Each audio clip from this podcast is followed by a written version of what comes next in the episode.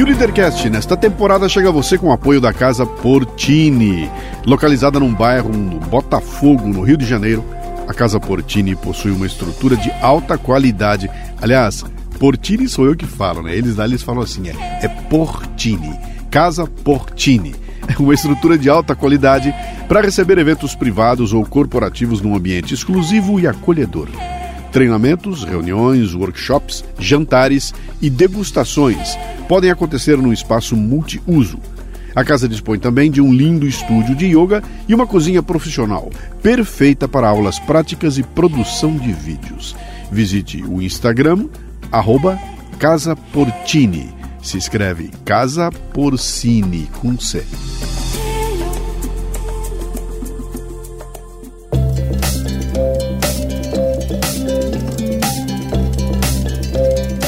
Marca é um conjunto de expectativas, memórias, histórias e relacionamentos. E cabe a você trabalhar para que seus clientes tenham a melhor percepção sobre sua empresa e seus negócios.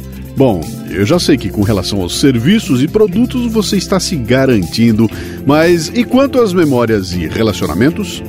É aí que a Gráfica Viena pode ajudar, com uma seleção de brindes que deixarão sua marca evidente na memória de seus clientes.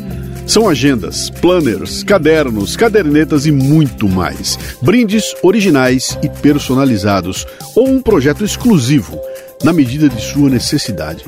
Faça o download do catálogo em graficaviena.com.br e grave sua marca no coração e mente de seus clientes.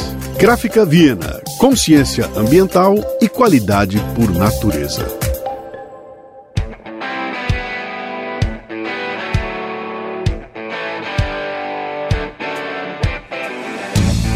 Bom dia, boa tarde, boa noite, bem-vindo, bem-vinda a mais um Leadercast, o podcast que trata de liderança e empreendedorismo com gente que faz acontecer.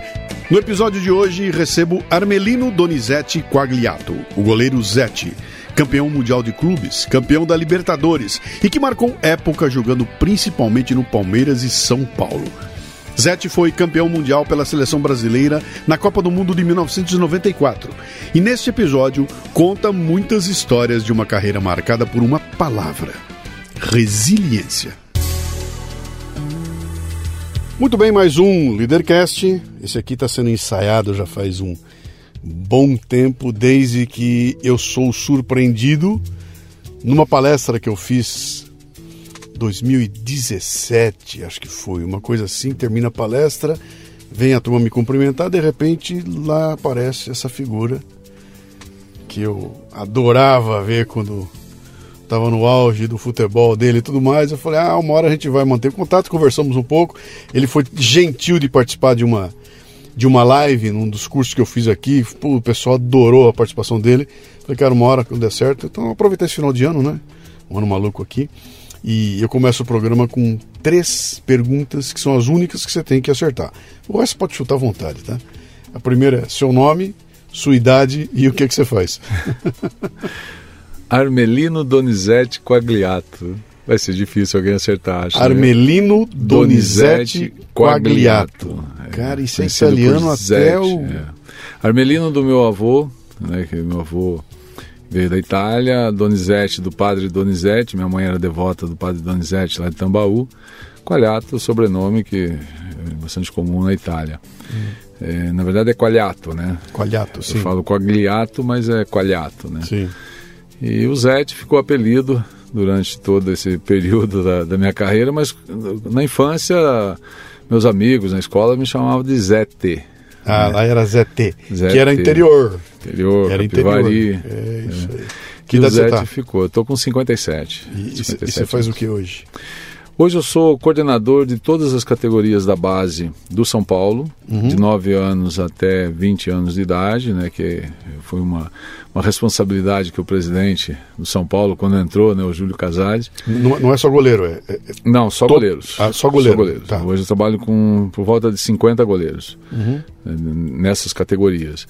Tem a categoria de 9 anos até 13 que não moram, né, no, não são hospedados lá em Cotia, e eu coordeno também todos os treinadores de goleiro. Então a minha missão hoje ela é montar treino, é, escrever um livro que, que já está pronto, que nós conseguimos montar toda a metodologia do goleiro do São Paulo. Esse livro ele, ele, é, ele é mais do que um livro, né? Uhum. Ele é assim quase que é, é um legado, cara. É, é, é um, é legado, um, legado, é um legado é um São legado. Paulo, né? É então, ficou muito legal, foi bacana. Eu fui treinador durante um período, né? Mas uhum. eu não uhum. quis mais saber. Aí eu falei, eu preciso ficar em São Paulo, né, próximo da família. Eu vou explorar você. Vamos, tem, tem umas histórias boas aí. Você nasceu onde mesmo? O meu nome? Eu nasci em Capiva, em Porto Feliz. Tá. Sou registrado em Porto Feliz, mas eu nasci num sítio é, nessa, em 1965. Uhum. Até 72 eu morei nesse sítio. É, meu pai era agricultor, né, com, trabalhava com cana de açúcar, puxava cana de açúcar para a usina. Seu pai era brasileiro ou Meu pai era brasileiro. Ah. É, meus avós eram veio da Itália, comprou 17 alqueires lá de terra, então ali tocou a vida na lavoura, né?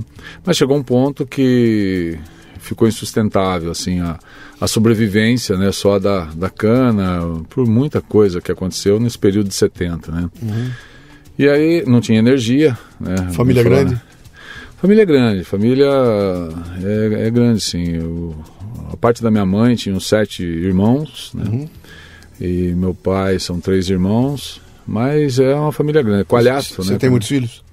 Eu tenho irmãos, desculpe. Irmão, eu tenho três irmãos. Três, tá. é, cada irmão tem três filhos, eu tenho quatro, quer dizer, uhum. eu, do, dos três aí eu, eu tenho quatro filhos. E é uma família grande, mas a, a vida no sítio era muito difícil, né? De, então é, meu pai quando cana, cana nos anos 70, muito difícil. Era era era aquele paradigma da cana que a gente lembra, né? Do, do fogo, é. da, da, colheita da cana, era, era bem duro isso aí. É, e você cresceu? Tua infância foi na foi no sítio, no é, sítio. até 7, 8 anos. Quando eu fui para a cidade, que eu comecei a entender futebol, né? Eu vi a Copa de 74, né? Uhum que a Alemanha foi campeã, mas me recordo muito pouco assim dessa desse período. Na Copa uhum. 70 também não, não cheguei nem a ver. É, é... Eu, tinha, eu tinha 14 na Copa de 70, cara. É, e não tem jeito, né? maravilhoso. Né? Não, não tem jeito mais que é, é, é, a, minha, é a maior Copa da história do é. universo para um moleque de 14 anos. Um brasileiro de 14 anos eu nunca acredito. mais vai ver uma Copa que tem o impacto que teve com 14 anos de idade. E depois eu pego ó, as próximas Copas, né? Que, que, o Brasil ganhou foram legais, tudo, mas o impacto, já como adulto, não é igual ao de uma criança, cara. E... É, mas eu, eu, vejo hoje a, a dificuldade que a gente tinha nesse período, né, de você conseguir informações, é, você valoriza muito mais. Sem dúvida. Do que hoje a informação está muito fácil, né? então, dúvida. a própria dicionário, que você queria pesquisar alguma coisa, né? uhum. né? A, a Barça, antiga Barça, né? voltar um pouco no Sim. tempo, né? Mas acho que a, a, pesquisa, o fato de você correr atrás de informação, e a televisão era uma informação, quer dizer, a Copa do Mundo era, uhum. uma, era uma maneira de você buscar informação, porque uhum. não era fácil assim, né? Eu, eu sei porque depois dessa Copa de 74, 78 já acompanhei, né? É, 82, né? eu já estava vivendo o esporte, né? Você, já acompanhava, você acompanhava a Copa do Mundo em cores, cara.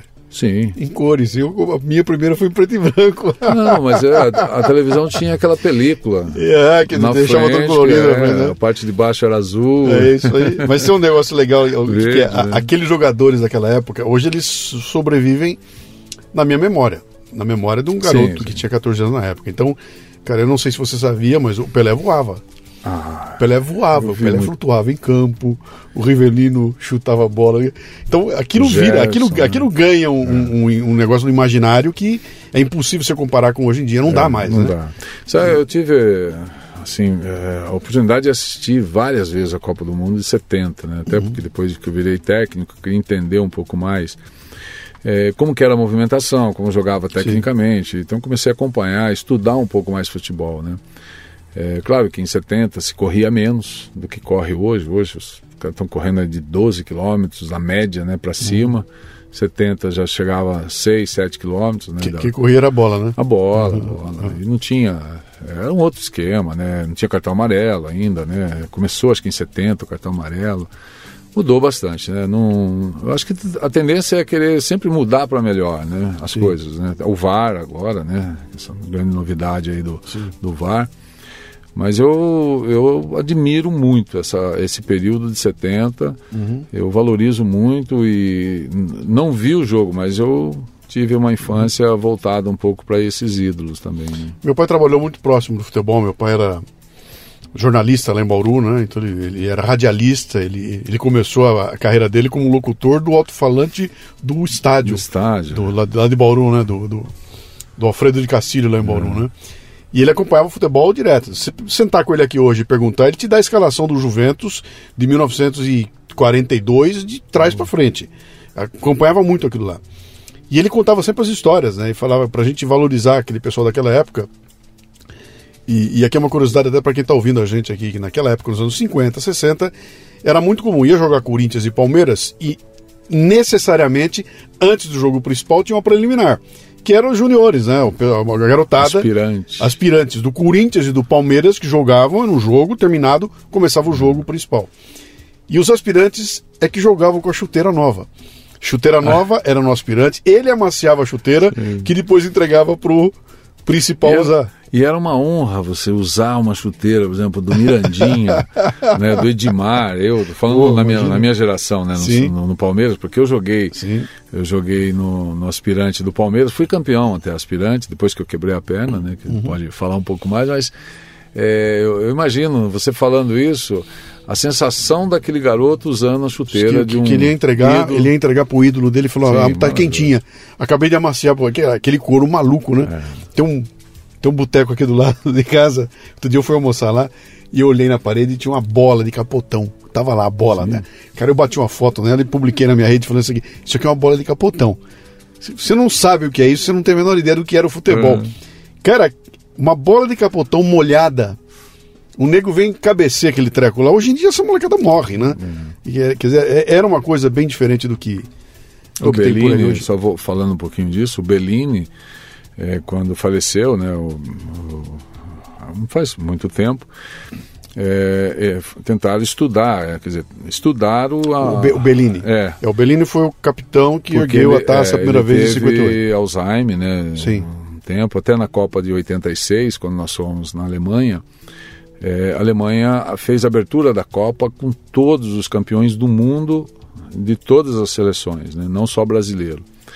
E o Bellini estava lá com a gente, né, a senhora dele, tudo, a esposa, e a gente acompanhou. Né? O Bellini já estava com bastante dificuldade, mas a gente tinha a responsabilidade de estar junto com ele. Depois que veio a falecer, eles doaram a, é, a parte do cérebro, né, que eles fizeram para pesquisa, justamente por, por tanta bolada que ele teve, Sim. Né, e, e, tanto cabecear a bola né, durante todo esse período, que não era uma bola, era capotão. Era capotão, né? cara. Era uma bola de couro que encharcava, meu é. Deus do céu. E aí tem uma outra história deliciosa, quando teve a Copa da África lá da. Lembra da Jabulani? Jabulani. Todo mundo reclamando que a bola era difícil, que ela quicava e não sei o que. Aí um, foram fazer uma entrevista com o Rivelino. Eu me lembro do cara perguntando, eu falei, Rivelino, e aí?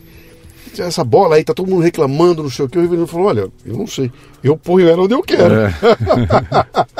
era, a bola era ruim é. para os goleiros. Né? É ruim para goleiro, era né? Goleiro. É, Fazia muito. Ela, ela não tinha tanto atrito, atrito assim com o ar, né? Então Sim. ela dava diferença Sim. na hora de. desviava muito, né? Um efeito. Mas deixa eu voltar lá, cara. O, o ZT. O ZTzinho, o ZTzinho é. lá, né? O que, que você queria ser quando crescesse, cara? Poxa, eu acho que eu, eu, eu, acho que eu queria ser músico, tocar guitarra, alguma coisa assim, porque eu gostava muito, né? Eu ficava horas e horas. No... Meu pai tinha uma Brasília uhum. nesse período, né? Eu já estava com uns 10 para 11 anos. Eu não era ainda atleta, né? Eu gostava de jogar vôlei, basquete, tal, futebol, mas estava longe o sonho de jogar futebol, não, não era não sei, eu comecei a estudar música, eu estudei um período, quase dois anos, né? Fiz violão e tudo, eh, nessa fase de 10 para 12 Sim. anos. E aí começou a surgir o esporte, né? O esporte, eu, come... eu tinha uma, uma, coordenação muito boa, né? Eu, eu gostava de, de, trabalhar com as mãos, assim, de jogar basquete, vôlei, né? eu fazia atletismo, é, que eu aprendi na escola, né? Porque onde eu morava, lá no sítio, não tinha nada disso, né? E, então, é, é, essa. Eu fiquei fascinado né, por, por trabalhar com as mãos. Né? E foi nesse período que eu fui fazer teste no Guarani, em Campinas, que eu com 14 anos, eu já, aí comecei a jogar em Capivari. Mas, mas, mas por que futebol, cara? Então, eu jogava bem futebol de salão, eu jogava na minha cidade, eu jogava bem, mas eu no era gol, da no seleção, gol. no gol. No gol? É, mas eu era da seleção da cidade de vôlei. É, engraçado, né? Eu era, todo mundo queria que eu jogasse vôlei. Ah, vai jogar contra outra cidade. Eu ia como infantil, mas jogava com os, os adultos. Jogos né? abertos do interior. É. Jogos abertos do interior, né? tinha tudo isso. Tinha rivalidade, é. né? a gente jogava em Piracicaba, Campinas, né? tudo. Era mais competitivo, né? Sim. Eu já era alto, já tinha 1,85m, com 12 para 13 anos. Então isso me ajudou bastante. Eu, eu fiquei, assim, eu amadureci muito rápido, né? Minha maturação foi, foi rápida, assim, acho que por tudo, né? Pela vivência, por um pouquinho de passar aí pelo uhum. sítio, tudo é, me ajudou, né? Me ajudou bastante na, na, hora que eu fui fazer um teste, uma avaliação em Campinas, o Zé Duarte, né? Que era o técnico na época, do profissional, mas ele era o responsável para para liberar os meninos do Júnior. E eu passei, passei e fiquei. Uhum. fiquei ali até os 18 anos, aí o cabeceiro dispensado e aí começou a minha vida no profissional. Né? Eu ia te perguntar, porque a, a transição no gol da bola pesada para bola de campo é um ah. É um perereco, né, cara? Porque a, a bola é. do futebol de salão é um, é um tiro é. de canhão em linha reta, pesada, dura, não tem voltinha no ar, não tem nada disso, né? Não. Quando a... você pega aquele balãozão e vai pro campo, cara. Então, eu, eu falo que hoje eu trabalho com os goleiros lá no São Paulo. Eu não que eu proíbo, né? Mas eu, se eu puder falar para os pais, não deixe seu filho jogar futebol de salão no gol. Sim. é, a não ser que ele queira seguir a profissão de jogar no gol futebol de salão, salão, porque é outro goleiro, é outro esporte. É outra coisa. É outro esporte, o tamanho, tudo, a maneira que faz o movimento para a bola. Uhum. Eu tenho muita dificuldade hoje de pegar um garoto de 11, 12, até 13 anos que joga futebol de salão e passar para o campo. Uhum. Porque eu tenho que tirar muito vícios dele, assim, que ele já vem. Ele joga salão todo dia e Sim. lá ele acaba é, tendo essa dificuldade. Eu, quando joguei futebol salão, era uma outra regra. É, eu jogava bem, eu pulava, só que eram tudo cimento, né? Eu sei disso. Isso, assim, eu, eu joguei tenho, 20 anos, cara. Eu, tenho eu joguei 20 anos como goleiro de futebol de salão. Joguei para valer, cheguei quase a disputar aqui o, o, o campeonato em São Paulo, aqui na, na, na, primeira divisão, tudo. A gente quase chegou lá, o time, quando chegou perto, aí desmontou porque não tinha como sustentar o time, né? Mas eu joguei durante mais ou menos 20 anos, me arrebentando o em quadra é, de todo lado. O salão ele dá muita base para quem joga na linha, né? O, o atleta.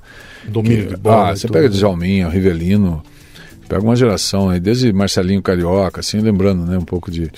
É, Ricardinho, Alex, né? São tudo garotos que vêm com futebol de salão e depois vai para o campo. Sim. Você não consegue. É, assim, a, a dimensão né, do campo em relação ao futebol de salão, a, o raciocínio desses jogadores é de gênio, né? Uhum. Eles são diferentes, né? O Messi deve ter feito isso também há muito tempo. É, mas para goleiro não, goleiro é, é outro esporte. Mas aí você passa na, na você passa na, na, na, na peneira. peneira. Mas você encarou naquele momento que você passou na peneira que isso podia vir a ser a sua sua carreira, o seu futuro? Ou você estava de olho, não, eu vou tirar também um, um diploma de advogado, alguma coisa assim? Como é que. Eu, eu estudei em Campinas, né?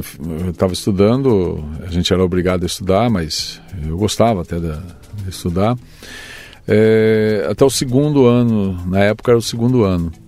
Tanto é que fui fazer o terceiro ano em, em São Paulo. Mas eu morava em, em Campinas, embaixo da arquibancada no Guarani, e estudava, tinham lá uns 10 garotos assim que ia toda noite, né, da Ponte Preta, a gente ia junto apesar da rivalidade do derby, mas Sim. fora de campo a gente tinha um relacionamento bom. E eu fiquei durante dois anos fazendo isso. É, eu estava já com um sonho, falei, pô, eu quero jogar no Guarani. Que, é. que ano era isso? 80, 82. Dezembro, 80, é. Cara, com aquela 80, seleção. É. Ligando a televisão e vendo aquela seleção, hein, cara? Eu vi Flamengo, para mim o Flamengo eu já acompanhava, que foi o campeão do mundo, né? Uhum. Com Zico, Adílio. Eh, nossa, tinha, era fantástico aquela seleção, ah, aquele time do, do Flamengo. Você que... sabe que os, os, os caras perguntam para mim hoje aí, né? Luciano, para quem que você torce? Eu falo, olha, quando eu curtia futebol, eu torcia pro Corinthians, eu era corintiano, né? mas esse cara eu tenho um defeito terrível que me impede de gostar de futebol hoje. Falou, o que, que foi? Eu vi o Rivelino jogar, eu vi o Zico jogar, eu vi o Falcão jogar. E não dá, cara, eu não consigo hoje ficar quieto, eu, sei, eu fico louco da vida, né? E, e, e os caras tiram o sarro, né? Pô, essa fala de jogador da antiga. Eu falei, cara, você não sabe, não faz ideia hum. o que era aquilo, sabe? 15 minutos de um futebol daquela época. Hoje em dia, qualquer daqueles jogadores seria contratado pelo Bayern de. Munique por caminhões é. de dinheiro, né? É, é, é, uma outra. Você vê hoje qualquer jogador. O jogador, o, a gente tem do Palmeiras, o Hendrick, né? Foi vendido com 16 anos. 400 milhões, né? É, 440 400, milhões. É. Acho que assim. 390, é, 390 milhões, acho hum. que, uma coisa assim. É, por aí. Bom, por aí. Então vai, vai passar Sim. isso aí, vai passar. Acho que até, até ele ir embora com 18 anos, acho que vai, vai passar esse número. Sim. Mas, assim, é, se pegar o Zico, o Zico só saiu daqui porque ele foi campeão brasileiro, jogou Libertadores, já, já tinha um nome né, consagrado na seleção. O Sócrates, é, você pega o Éder, nossa vê uma lista muito grande né, uhum. de, dos jogadores que só saíam depois que conseguiam um título. É, eles não se preocupavam com a idade do atleta. Né? Hoje não, hoje eles não querem, eles que eu digo, o europeu no geral, é, eles têm a grande facilidade que ele vem aqui e compra um jogador barato formado. Sim. Formado tecnicamente. Aí lá eles têm que formar o cara na parte tática, que é mais fácil e a, tarde, a, a, parte disciplinar, né, que é a educação que aprende a educação europeia, né. É, então isso mudou muito, né. É, eles não têm o investimento, eles não querem investir em formar o Barcelona. Se pegar o Barcelona nos últimos anos, acho que foram sete jogadores que foram revelados na base do Barcelona que são é, espanhóis. E o restante da, de, dos jogadores que estão jogando são tudo estrangeiros, estrangeiro no geral, africano, sim, né, tudo. Sim. É muito mais fácil, é mais barato. Sim. Né, e, e, é mais rápido, não tem o tempo. Nós temos que investir, investir no menino aqui de 9, 10, 11, até 13 anos, formar esse menino até 20, esperar se vai ser um, um Anthony, né, um, um Neymar da vida, que é difícil né, acontecer isso, uhum. para ir para vender. Né? Então, é, nós estamos assim num, num, caminho de, de formar os jogadores com a qualidade para a Europa. Né? Então, isso é o que tem acontecido né? bastante. É. Mas volta lá, você, lá. você encarou aquilo como. como você então, enxergou uma carreira lá? Não, não. Eu confesso que eu, eu, queria jogar futebol. Eu queria jogar. Eu, não, eu jamais sonhei, ah, vou para uma seleção um dia, porque tinha muitos goleiros bons, né? O Carlos, o Leão, né? Então a ideia era é, jogar futebol. É, eu gostava, eu não importava assim aonde eu ia jogar. Até no Guarani, assim, vi os goleiros do Guarani na época, eu tinha assim, falei, pô, um dia eu vou jogar no Guarani, né? Que era a minha formação. Só que eu fui mandado embora Guarani. Em 82 teve uma mudança de treinador, né, de diretoria, e é que é normal, quase todo ano tem essa mudança né, em toda a parte política também. E aí mandaram o treinador, de, o treinador eh, nosso, né, que era o Cidinho, né, Cilinho, né, que era um, é, um treinador lá da base. Esse cara foi dispensado, e, uh, aí passou uma semana, veio uma equipe nova, comissão, me mandaram embora também, fui mandado embora mais uns sete jogadores da equipe. Eu era titular absoluto, jogava no time sub-20 com idade né, de sub-17.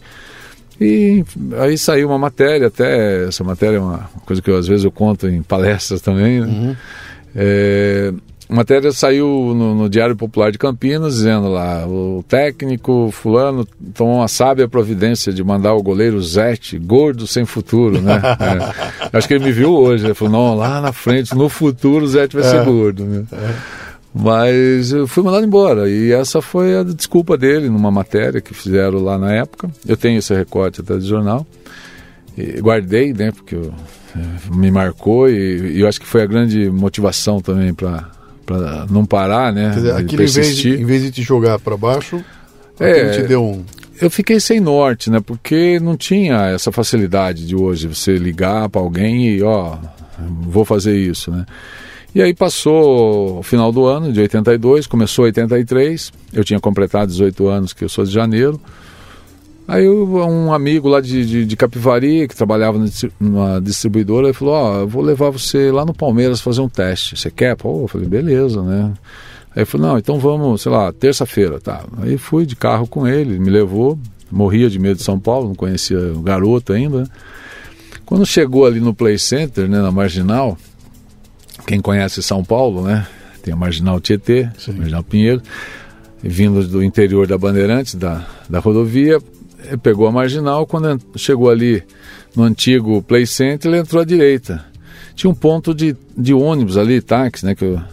Aí quando ele passou, eu vi assim, falei, pô, para, para o carro que eu conheço esse cara aí, né? Falei, esse é o, Cilinho, Cid, o Cidinho, né? Cidinho.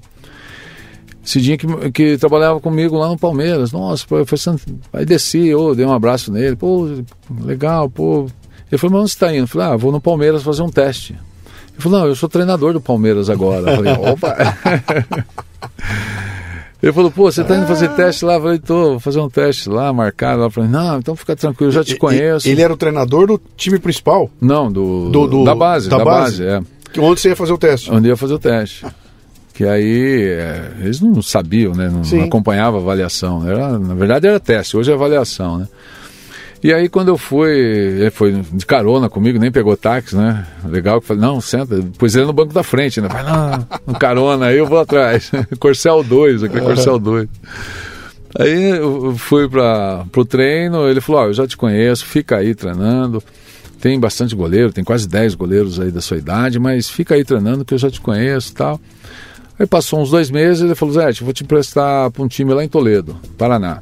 Profissional, eu acho que você pode ir lá, é, vai ser reserva lá do, do goleiro que está lá, mas é legal para você, você vai pegar uma experiência. Falei, pô, 18 anos, né? E fui embora, fui para Toledo, levei 13 horas para chegar. Saí numa sexta-feira, uma hora da tarde, fui chegar lá meio-dia é. do sábado, dentro do ônibus.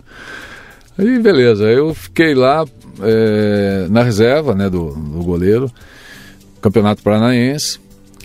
E aí quando. Zete, como é que é isso, Zete? Um garoto de 18 anos.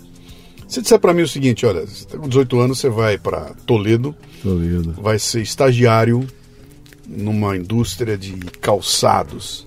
Eu consigo entender isso, né?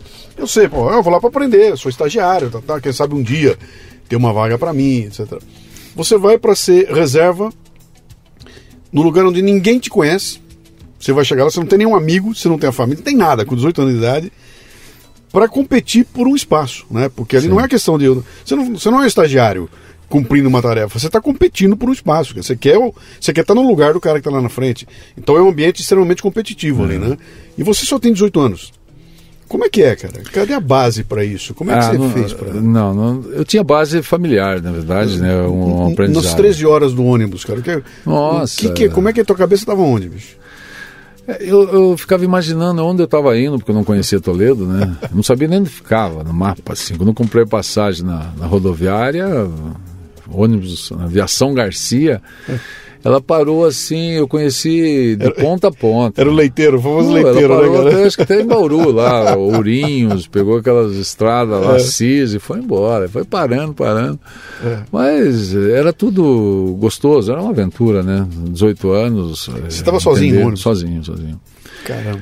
Aí quando eu cheguei, tinha um diretor lá que me pegou, fui pro campo, mas é, era, era a maneira que você tinha de enfrentar as dificuldades, né? enfrentar o. Era o desafio, desafio. Eu, de estar lá eu já estava feliz, né? Porque, pô, eu fui como, como um atleta do Palmeiras, emprestado. Uhum. Já, já tinha assinado aqueles contratos de gaveta, né? Que falam lá. Mas me emprestado, tá bom, cheguei lá, reserva. Mas deu, deu assim, acho que oito jogos o goleiro que era titular, o time era muito é, humilde, né, pobre, né, sem muito dinheiro, Toledo na época. E o goleiro brigou, acabou discutindo lá com, com o diretor, é, feio lá, e mandaram embora o goleiro. Aí o cara, ah, põe o garoto, né, põe o garoto aí, que era eu, né, põe o Zete. Aí vamos, tem, só tem ele, não tinha outro. E era o campeonato paranaense, profissional. E eu fui, E nessa de eu fui, foi passando jogos, cinco jogos sem tomar gol. Não, então me conta O time disso, não, foi peraí, melhorando. peraí. Aqui é assim, aqui é um papo, eu vou te parando, tá? Aliás, tem cara que reclama, pô, você tem que deixar o entrevistado falar. Isso aqui não é entrevista, cara, isso aqui é um bate-papo, é um bate-papo. Me fala desse primeiro jogo aí. Então, chamaram você, falou, Zete, domingo tu vai entrar titular. É, eu acho que fui contra o Londrina no primeiro jogo. E aí, e o estômago, cara? Ah, nem sei, acho que eu não dormi, cara. Eu, eu, eu lembro das coisas da cidade, assim. Eu achava que eu ia virar sapo naquela cidade, porque chovia demais. É. A cidade chovia, chovia lá em Toledo. E frio, muito frio. É. Quando eu cheguei no hotel, tinha dois, duas mantas, né, que é um edredom, dois dobrados na cama, no hotel. Eu falei, mas para que isso aqui? Ele falou, você vai ver a hora que você precisar. Falei, não é possível. Nossa, mas eu precisei. Dois aqui lá não, não dava conta, né? Mas era pesado, era um negócio de, de pena de, de, de pato, sei lá o que, que era para esquentar aquilo lá. E o primeiro jogo, acho que foi contra o Londrina, que, no- que eu estreiei. E depois veio um clássico, né? Nós empatamos 0 a 0 Aí veio um clássico da soja, que eles chamam, que é o clássico lá da, da- da- contra o, o Cascavel, né? Que é o time próximo ali de Toledo.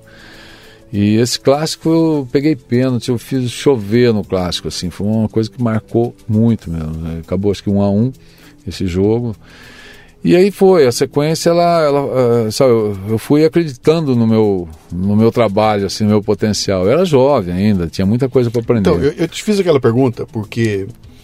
E, e é- pô, acabamos de ver o Brasil ser desclassificado agora na, na Copa, numa disputa de pênaltis dramática, onde a gente vê o, o jogador caminhando para a bola e fala, cara. Eu sei que esse cara para estar aí, ele tem habilidade suficiente de sobra para fazer esse gol. Mas ele me parece que ele está destruído emocionalmente, né?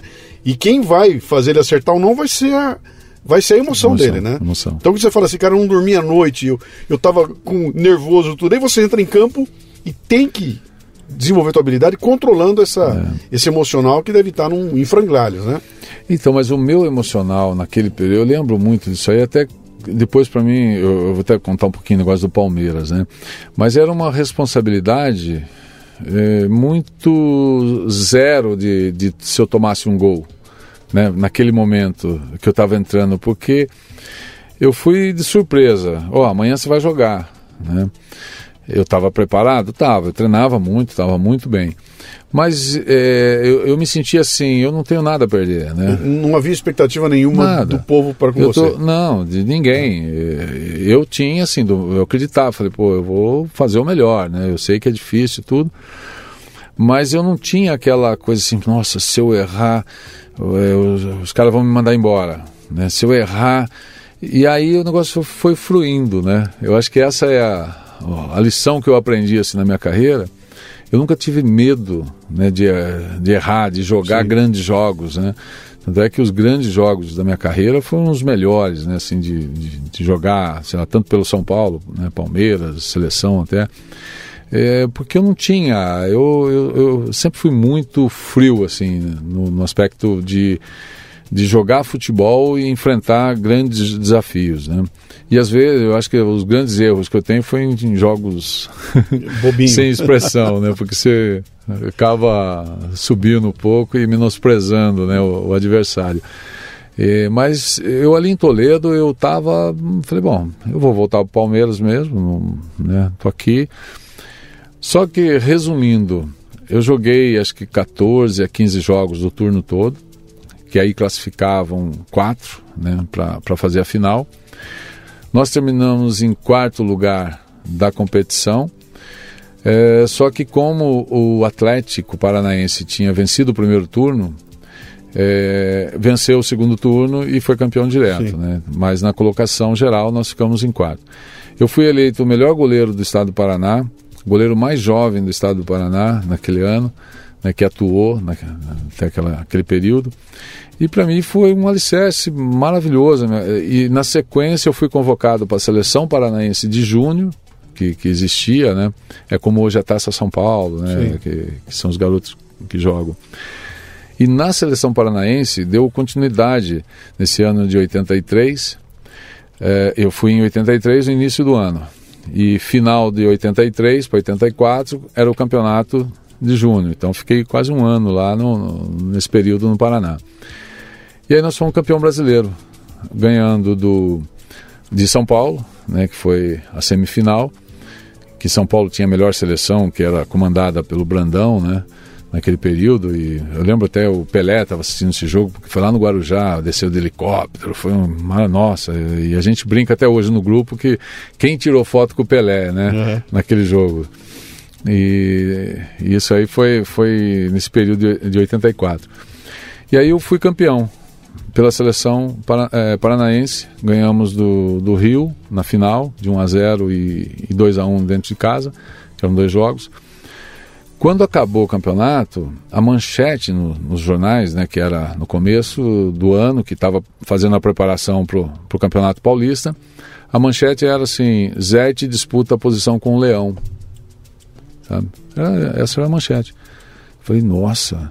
Falei, eu saí, eu nem passei pelo Júnior do Palmeiras. Não, você não tinha voltado para o Palmeiras ainda? Não, eu estava no Paraná. É. Só que já se comentava que eu ia disputar a posição com o Leão né, que o Leão estava em 84, no, voltou né, em 84 no Palmeiras, depois ele foi para a seleção de 86. Então isso começou, eu falei, nossa, é, o negócio ficou muito grande, né? Porque claro. eu passei na frente de todos os meninos que estavam lá e já estavam é, me cogitando para ser o reserva do Leão.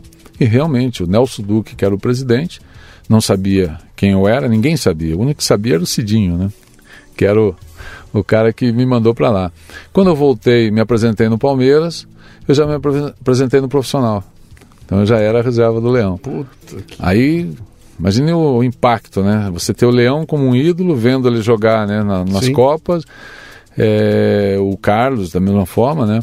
Nesse período, Paulo Sérgio, Paulo Vitor, né? E de repente eu era reserva, treinava com o Leão. Eu olhava, nossa, eu estou treinando com o melhor. Esse, esse cara é o melhor para mim, né? Ele é meu ídolo. Eu não importa se eu vou ser reserva dele, né? Eu não quero saber. Eu quero aprender, né? Tudo que ele tem. E isso eu fui aprendendo mesmo, assim. Ele, ele, ele dava treino, não tinha treinador de goleiro, né? Então ele treinava os outros quatro goleiros. O, próprio, o, o próprio, Leão. Leão. A gente, e ele falava. O Leão, já estava maduro, né? Ele, já, era, já estava maduro. O Leão saiu em 86 tá. e encerrou a carreira em 87. Já estava no final da carreira. Tá. Mas ele falava assim, ele falava, Zé, tudo que tiver de bom, pega. Observa, pega, tenta fazer. Eu falei, mas eu tenho muita coisa ruim. Não, não vai pegar as coisas ruins, né? Uhum. E, e essa convivência com ele foi, aí abriu, ele falou, pô, você vai, você vai ser goleiro da seleção um dia. Ele falou para mim, pô, fiquei, falei, caramba, né? Será que eu consigo? Porque tem muitos goleiros bons no Brasil. Uhum. E foi, daí na sequência, quando ele saiu em 87, foi 87, eu entrei no gol do Palmeiras, fiquei invicto 13 jogos Caramba. sem tomar gol. Então foi um negócio bacana, muito. A história é legal, a história. Uhum. E aí eu, é, nessa nessa de, de ficar invicto, é, apareceu muitas oportunidades né, de seleção, coisa, mas eu não, nunca fui para a seleção por causa da idade, né? É, seleção de Cannes, seleção de sub-23. E eu acabei não indo para a seleção por causa da idade. Foi o Tafarel, que a gente já estava, eu e o Tafarel já estavam ali. O Tafarel no Inter e eu uhum. no Palmeiras. E passou 88, 17 de novembro de 88, na Copa União. Eu era titular do Palmeiras jogando uh, veio. quebrei a perna, né? Aí eu tive um, um acidente né, no, no Maracanã lá de, de ter uma dividida com o Bebeto, um jogo que o Zico estava jogando, né? Então imagine o Flamengo maravilhoso, né? Eu com 22 anos, eu saí na dividida com o Bebeto e acabei quebrando a perna. E foi assim meu último jogo no Palmeiras, né? Isso foi dia 17 de novembro de 88. Aí fui jogar só em 90 no São Paulo. Você teve a dimensão do, do do que era quebrar uma perna Não. com 22 anos de idade, cara, quebra, conserta, volta.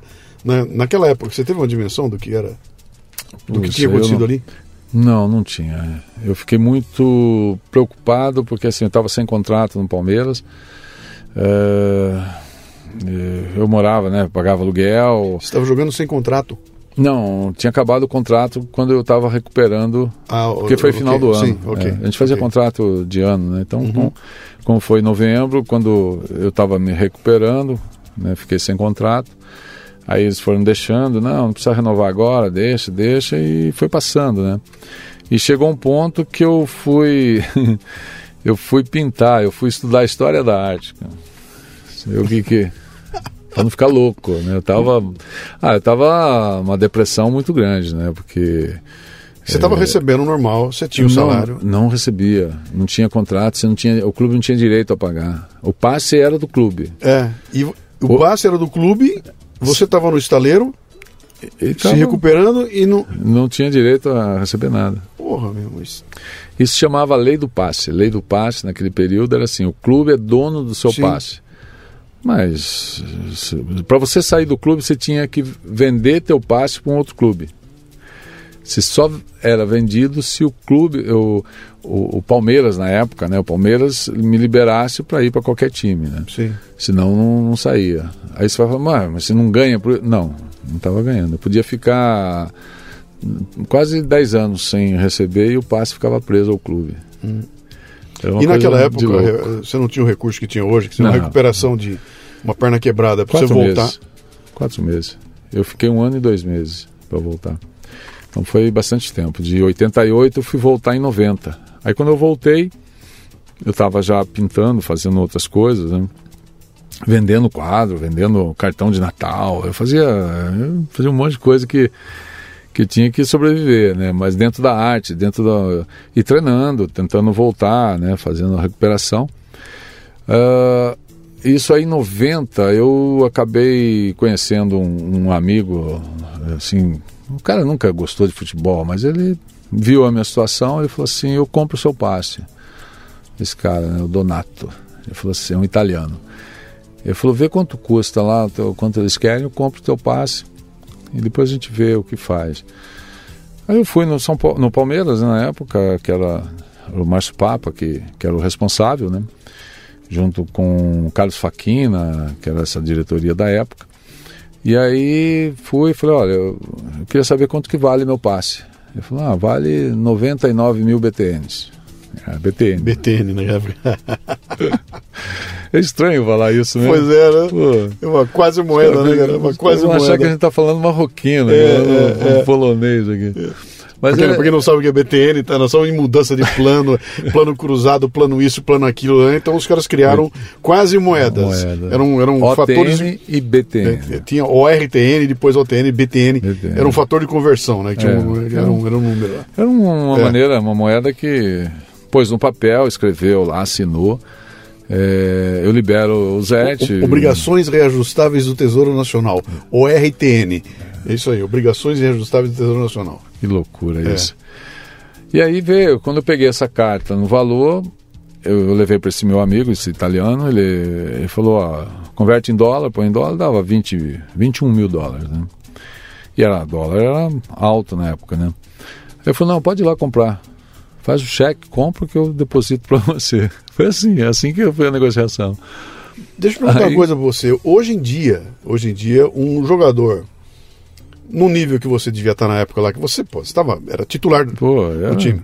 Quer dizer, isso é um ativo do, do clube e o clube tem a maior preocupação de recuperar esse ativo o mais rapidamente. Hoje em dia é assim, né? Pô, o cara sai, entra num processo de. de eu não vou, vou no exagero, vai. O Neymar se machuca no primeiro jogo da Copa, meu, o mundo se mobiliza para botar ele para jogar pra de jogar, volta, porque é. aquele é um ativo que você não pode abrir mão. Não tinha esse, essa visão naquela época? Não, não... não tinha. A visão era assim: quanto mais é, apagado o atleta fica próximo do contrato, era melhor para o clube, porque aí fazia renovação baixa. Mais barato. E, é, era um, era um negócio assim, era a, louco. A Lei Pelé veio para mudar lei, isso tudo. É, a Lei Pelé, a Lei Zico, Lei Pelé, Sim. né? Ela veio em 93, olha só, eu estou falando de 89, 90, e 93 acabou a Lei Pelé. A, a, acabou a, a, lei do passe. A lei do passe, entra a lei Pelé. Sim. Né, 90, acho que foi 93, 93, 97, não, perdão, 97. 93 mudou a regra. Hum.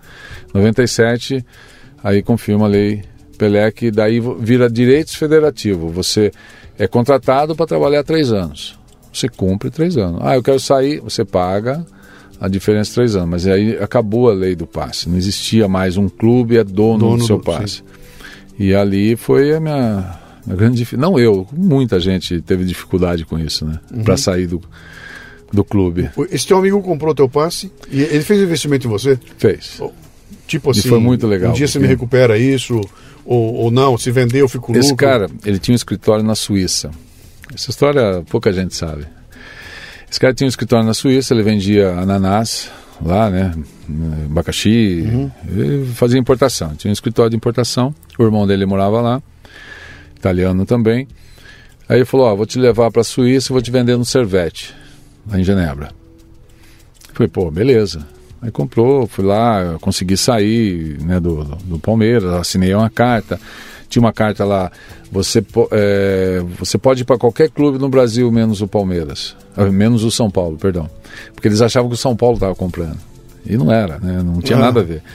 E durante três meses você não pode ir para o São Paulo. Falei, ah, beleza, onde assina aqui que eu não tem nada. Eu queria jogar, eu queria jogar futebol, né? Eu queria voltar a jogar, porque eu falei, pô, eu sou um bom goleiro, porque não ia ficar dois anos no Palmeiras sendo titular, né? E aí acabei saindo e aí eu fui para a Suíça. Aí fiquei em Genebra acho que uns 22 dias. Foi bem na época do carnaval, né? Porque foi quando eu saí. Eu fiquei lá no, em Genebra, conheci tudo. Eu andei naquela cidade com 13 graus abaixo de zero. Eu tava assim, eu parecia um pinguim andando na rua. que eu tomei de café naquelas. Lembrou, do, lembrou do edredom, oh, de Toledo? Lembrei. o edredom de Toledo não era nada perto do que estava passando lá. Mas foi muito. uma experiência maravilhosa. E eu fiquei na casa do, desse irmão dele também. Ele estava lá comigo. Ele falava várias línguas, né, idiomas lá. Tivemos várias reuniões. No Servete acabou não dando certo. Né? Hoje você tem, né? Hoje você abre o celular, você tem tudo, né? Fala, ó, tá aqui minha vida, meu currículo, minha palestra, né? Minhas fotos, o que eu faço, os lances das minhas defesas, estão. Mas naquele período eram pastas, né? Eu tinha o recorte de jornal, pasta, levei. O cara falou: ó, leva tudo que você tem de, de recorte. Tá bom. Fita, né? Cassete. E eu mostrei lá pro, pro presidente, para tudo, né? Só conversando. Mas não houve interesse. E acabei não treinando, perdi a forma física. Eles nem te viram jogar nada? Não, o Servete não. Peneira, não teve nada nada, nada, nada, nada, Não teve nada, assim. Lá nem deixaram. Eu só fiquei lá.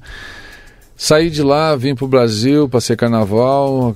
Depois de uma semana do carnaval, ele manda uma passagem para mim e falou assim: ó, você vai voltar agora para Barcelona Barcelona joga contra o Atlético Madrid, lá no, no New, Camp, New Camp, né, lá no Barcelona.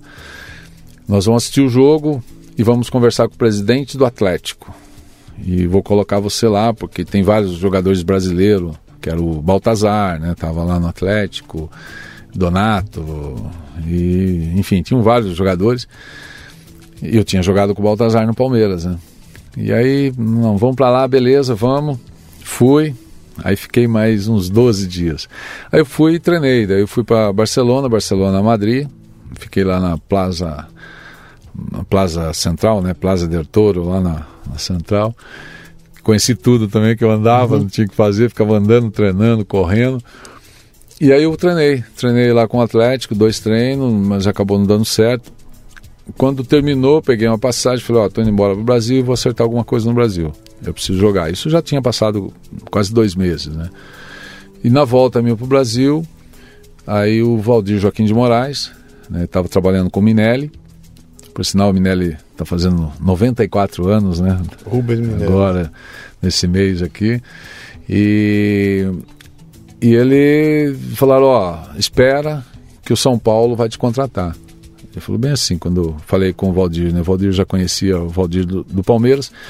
E aí foi uma, uma angústia, né? Uma agonia muito grande, porque eu fiquei quase 10 dias assim, esperando o telefone tocar, né? O telefone de casa tocar para não podia nem sair, porque eu tinha que estar em casa esperando uma, essa notícia. Aí veio a, assim a notícia lá, o, o Fernando Casal Del Rey na época, né, junto com outro diretor, os caras ligaram, ó, nós queremos te contratar, tal.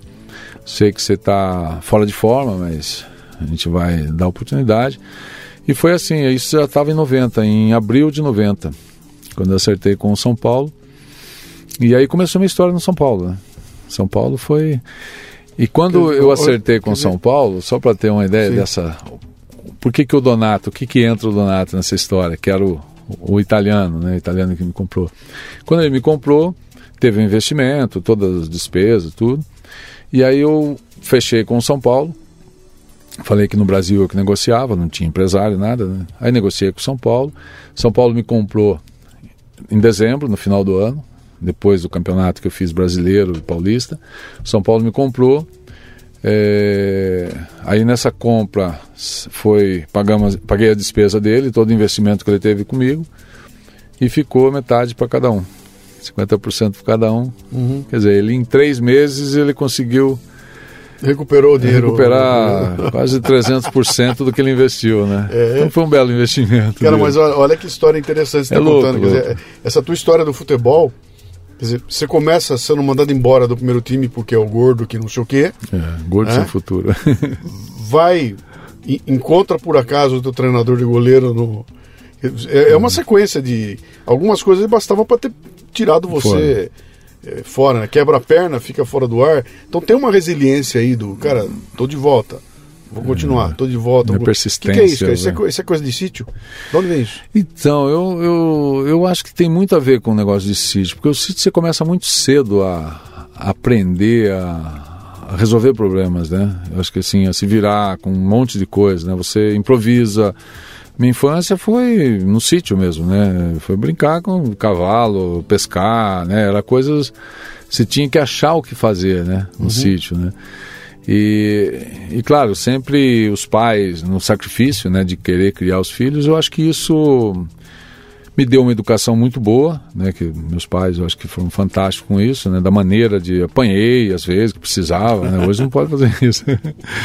Mas eu acho que essa, essa educação, essa, essa coisa que eu vivi né, com, na infância, ou é, de sempre superar, sempre ir atrás e buscar e a trabalhar cedo, né? Comecei a trabalhar cedo também. Eu acho que isso aí me deu, me deu um equilíbrio para tomar as decisões certas. Uhum. Né? Eu, eu, eu, sempre tomei as decisões muito corretas, assim. Eu acho que eu errei muito pouco. Que idade você estava no São Paulo quando, te contrataram? São Paulo estava com 23. Puta, era moleque ainda. Era muito anos. moleque ainda. Você chega no São Paulo para começar do zero? Porque você chega fora de forma. É. Você chega fora de forma. O Gilmar era o titular. Gilmar era o titular. Goleiro da seleção brasileira 94. Sim. Né, campeão brasileiro, né, campeão paulista. Sim. É, e aí houve uma disputa né, com, com o Gilmar da titularidade. O meu contrato, quando eu fiz o contrato com, com a diretoria, foi assim: os caras falaram, ó, oh, Zé, nós temos condições de pagar isso aqui. Eu falei, pô, eu não tinha nada. Eu não tinha. Eu tinha 0,000. Né? Uhum e o cara me oferece sei lá quanto lá. 10. É, eu falei, beleza. Eu falei, só que é o seguinte, se eu for titular num período até o final da, da competição, se eu for titular, vocês vão me dobrar isso aqui e me dar uma luva. Foi assim, eu investi em mim. Os caras, não, tudo bem, beleza, tá certo, pôs um contrato lá. Uh, após uh, três meses, acho que é, após três meses se for titular, vai ter o, né, dobra o salário. E... Beleza. E foi isso. Foi em três meses eu treinei tanto né, para superar o Gilmar, assim, né? Porque o Gilmar uhum. treinava muito, né? Um baita goleiro. Mas eu queria, eu ficava entendendo, eu falei, pô, eu quero ver por que, que ele treina tanto, vou ter, treinar mais. Eu chegava uhum. mais cedo. O, o Furlan era o treinador. O Furlan marcava o treino 9 horas, eu chegava às 8. Aí teve um dia que eu cheguei oito, o Gilmar estava treinando. ah, no dia seguinte, sete horas, já estava no campo, já treinando. E aconteceu. Me, me fala uma, me fala uma coisa desse negócio do treino aí, porque outro dia eu escrevi um texto que eu estava falando do próprio Neymar, né? E dizendo o seguinte, fala, cara, o Neymar não é 90 minutos no domingo pintando e bordando. Hum. Cara, o Neymar é uma vida de sacrifício, cara, é uma loucura treinamento o dia inteiro no campo, cara, chutando a bola, fazendo o mesmo movimento e coisa física. E, cara, é um, é um inferno aquilo para culminar com aqueles 90 minutos do, do domingo, né? Então, a carga de treino é muito grande para você poder no domingo desempenhar bem. E eu me lembro do Oscar, da seleção do, do, do vôlei, do, do basquete, basquete, o Mão Santa, né? Ele falando, cara, os caras dizem que eu tenho mão santa, ninguém foi olhar o que Perfeito. eu fazia no final do treino, que ele conta a história que ele falou, eu queria fazer não me lembro se era 20 cestas seguidas. Se eu errasse uma, eu começava de novo. Então ele ficava horas lançando, é. até um ponto que, pô, eu fiquei bom, né? É o treino, treino, treino, treino que te coloca num, num, numa situação de, de, de, de excelência é. ali, né? E me lembrei também de uma outra história do MMA, o pessoal da luta do MMA, né? Que eles falam o seguinte: a gente treina muito mais para desenvolver o reflexo do movimento do que pelo movimento em si. Então a gente treina para que na hora que eu estou na luta, do meu lado tem um cara vindo na minha direção, ele vai me bater, dependendo do movimento dele, eu já respondo aquilo com um reflexo. E esse reflexo já é um é. já é o contra-ataque e tudo mais. Eu só consigo fazer isso porque o treino me põe em condições disso aí, né? Qual é, é a importância dessa coisa do, do treino? Quando você fala, pô, vou treinar mais, mais, é. mais, mais. Não chega uma hora que te esgota isso, cara? Você chega no domingo e não, não aguenta? esgota, esgota. Eu, eu fiquei, fiquei um bom tempo assim. Eu só pensava nisso. Eu preciso ser titular, preciso ser titular. É, mas é, sempre respeitando o cara que estava jogando. Né? Isso era muito importante. Como aconteceu em 94 na reserva do Tafarel. Né? É, eu, eu ficava assim, eu, eu treinava é, porque assim, a repetição de movimento que a gente chama, né? Repetição de movimento, o Tele falava isso, te deixa próximo da perfeição. Né? Você não vai ser perfeito, mas deixa próximo. Se você não fizer, você vai ser um comum. Né? O Oscar, eu vi uma, um podcast do, do Oscar ele falando né, que ele nasceu com talento. Né? Todo mundo, ah, você tem talento, nasceu com isso. Eu falo, não. Falou, tem muito cara que tem talento, mas é preguiçoso. Aí não vai para frente. Ah, mas é talentoso, né? Então, o talento, ele só existe se você exercitar esse talento. Disciplina, né? né? Disciplina, Disciplina, muito. Você tem que abrir mão de muita coisa, né? Pra, eh, justamente para treinar, fazer né, com que esse movimento seu seja automático. O goleiro tem um movimento automático, né? É, quando a bola sai, você não sabe onde ela vai. Uhum. Você tem que fazer o movimento. Sim. Se você pensar, eu brinco muito nisso. Se você pensa, goleiro que pensa, toma o gol. Sim. Você, ah, vou pensar, e agora o que, que eu faço? Eu vou com a mão direita, a mão esquerda, a bola passou, né? Então eu falo que o goleiro não pensa, reage aos estímulos que você faz no treino. Então, às vezes é, é, muito assim. Eu, na minha idade, eu parei em 2001. Eu treino os goleiros hoje lá, os meninos, né? Vão lá, os meninos de 17 anos. O que eles fazem hoje no, no, no São Paulo, eu já fazia em 1980, a mesma coisa. Qual que é a diferença? A luva deles hoje são bonitas, a chuteira, a calça de treino, né, o, as estacas que tem para pular é, são coloridas, na minha época era de bambu. Mudou todo, né, o, todo equipamento, mas o treino. A, a essência do, essência do treino é o mesmo. É. A mente, você trabalha muito esse poder da reação, né? De fazer, de executar, né? Que a gente chama um pouco do, do reflexo, né? Uhum. Mas é o poder que você dá à sua mente de fazer esse movimento, às vezes inesperado, né? O goleiro é um pouquinho disso, um pouquinho do, do, do MMA também, né? Sim. Você vê o basquete, talvez por ser individual, né? Depende só de você e do seu movimento, né? uhum. né? Não depende do movimento do outro, né? Sim. Então, é, mas eu, eu, eu vi essa palestra do algumas palestras também do, do, do Oscar, né? Mas o podcast dele ele fala isso, né? Desse negócio do talento, né? Uhum. Ele falou não, eu nunca fui talentoso, nunca tive. Eu fui treinar e buscar isso, né? Quer dizer, alimentar, senão seria um cara com um talento preguiçoso, que não ia dar em nada. Né? E é um pouquinho disso a posição, não de goleiro, a posição é, do jogador de futebol, né? porque ele precisa repetir o movimento de domínio, de. Eu, eu acho que o Neymar, na história assim, do nosso futebol brasileiro, talvez até mais que o Pelé. Né? É, eu acho que talvez seja até questionado com isso. Não é dizer que o Pelé foi o maior, esquece, né? não dá nem para comparar com nada mas a mudança de direção em movimento quando quando eh, porque hoje o futebol está mais rápido. Sim. Então o Neymar quando está em velocidade e ele muda de direção rápido é uma coisa fora do, do normal. Se o Ronaldo foi fazer isso, estourou o joelho, né? Essa porque é muito peso. Uhum. Ele tem essa facilidade. Isso já vem de berço quase, né? Já vem desde pequenininho que ele faz esse movimento de mudar de direção que é a mente dele que, é, que gol, direciona, o, né? O gol, o gol contra a Croácia foi uma doideira que ele fez foi. ali. A forma como ele é. entrou ali, aquele é impressionante, é. né? Quer dizer, tem um talento ali. E eu me lembro, você falou o um negócio do Zico, né? Cara, eu me lembro. Eu sou velho, eu sou bem velho. Eu me lembro de ter visto uma nós, revista. Nós não podemos falar que somos velhos, nós somos com mais informação, né? a gente tem um pouco mais de informação. Mais experiência. Você está ouvindo o Leadercast, que faz parte do ecossistema Café Brasil, que você conhece acessando mundocafebrasil.com. São conteúdos originais distribuídos sob forma de podcasts, vídeos, palestras, e-books e com direito a grupos de discussão no Telegram. Torne-se um assinante do Café Brasil Premium. Através do site ou pelos aplicativos para iOS e Android, você pratica uma espécie de MLA Master Life Administration, recebendo conteúdo pertinente de aplicação prática e imediata que agrega valor ao seu tempo de vida. Repetindo, mundocafebrasil.com. Eu me lembro de ter visto na época, o, era o Galinho de Quintino. O Zico estava começando a despontar. E eu me lembro perfeitamente de ver uma revista, eu me lembro se era Manchete, era daquela época, daquela época.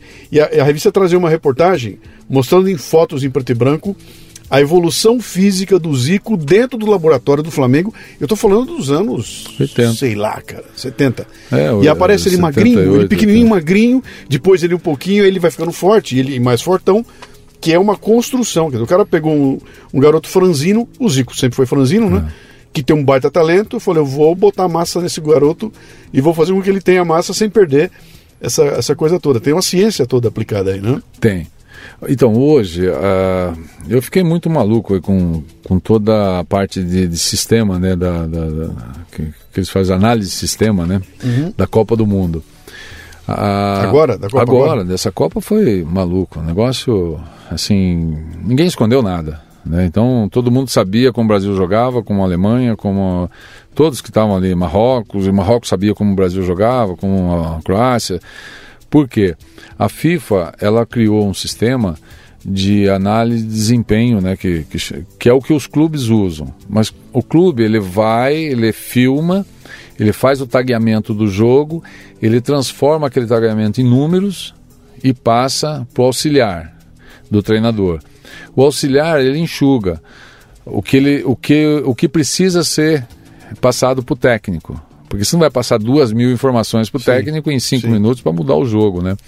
Então isso na Copa estava é, sendo feito em tempo real. É um absurdo. Tinha 16 câmeras, se não me engano, acho que eram 16 câmeras é, da FIFA, independente do que estava transmitindo, né? Era só e com 32 funcionários, acho que por partida, com esse sistema, para jogar todas essas informações para o cara da análise de sistema do, da seleção. Porque senão o cara da seleção ele tinha que colocar a câmera, filmar.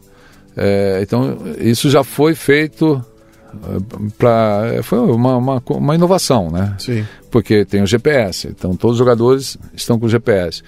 O GPS manda essas mensagens para os atletas, para o analista, é, de tudo, de quanto ele correu, onde ele correu mais no campo, quanto chute, quanto defesa, quanto domínio, cabeceio, vai tudo. Isso aí sai em tempo real. Isso é uma coisa.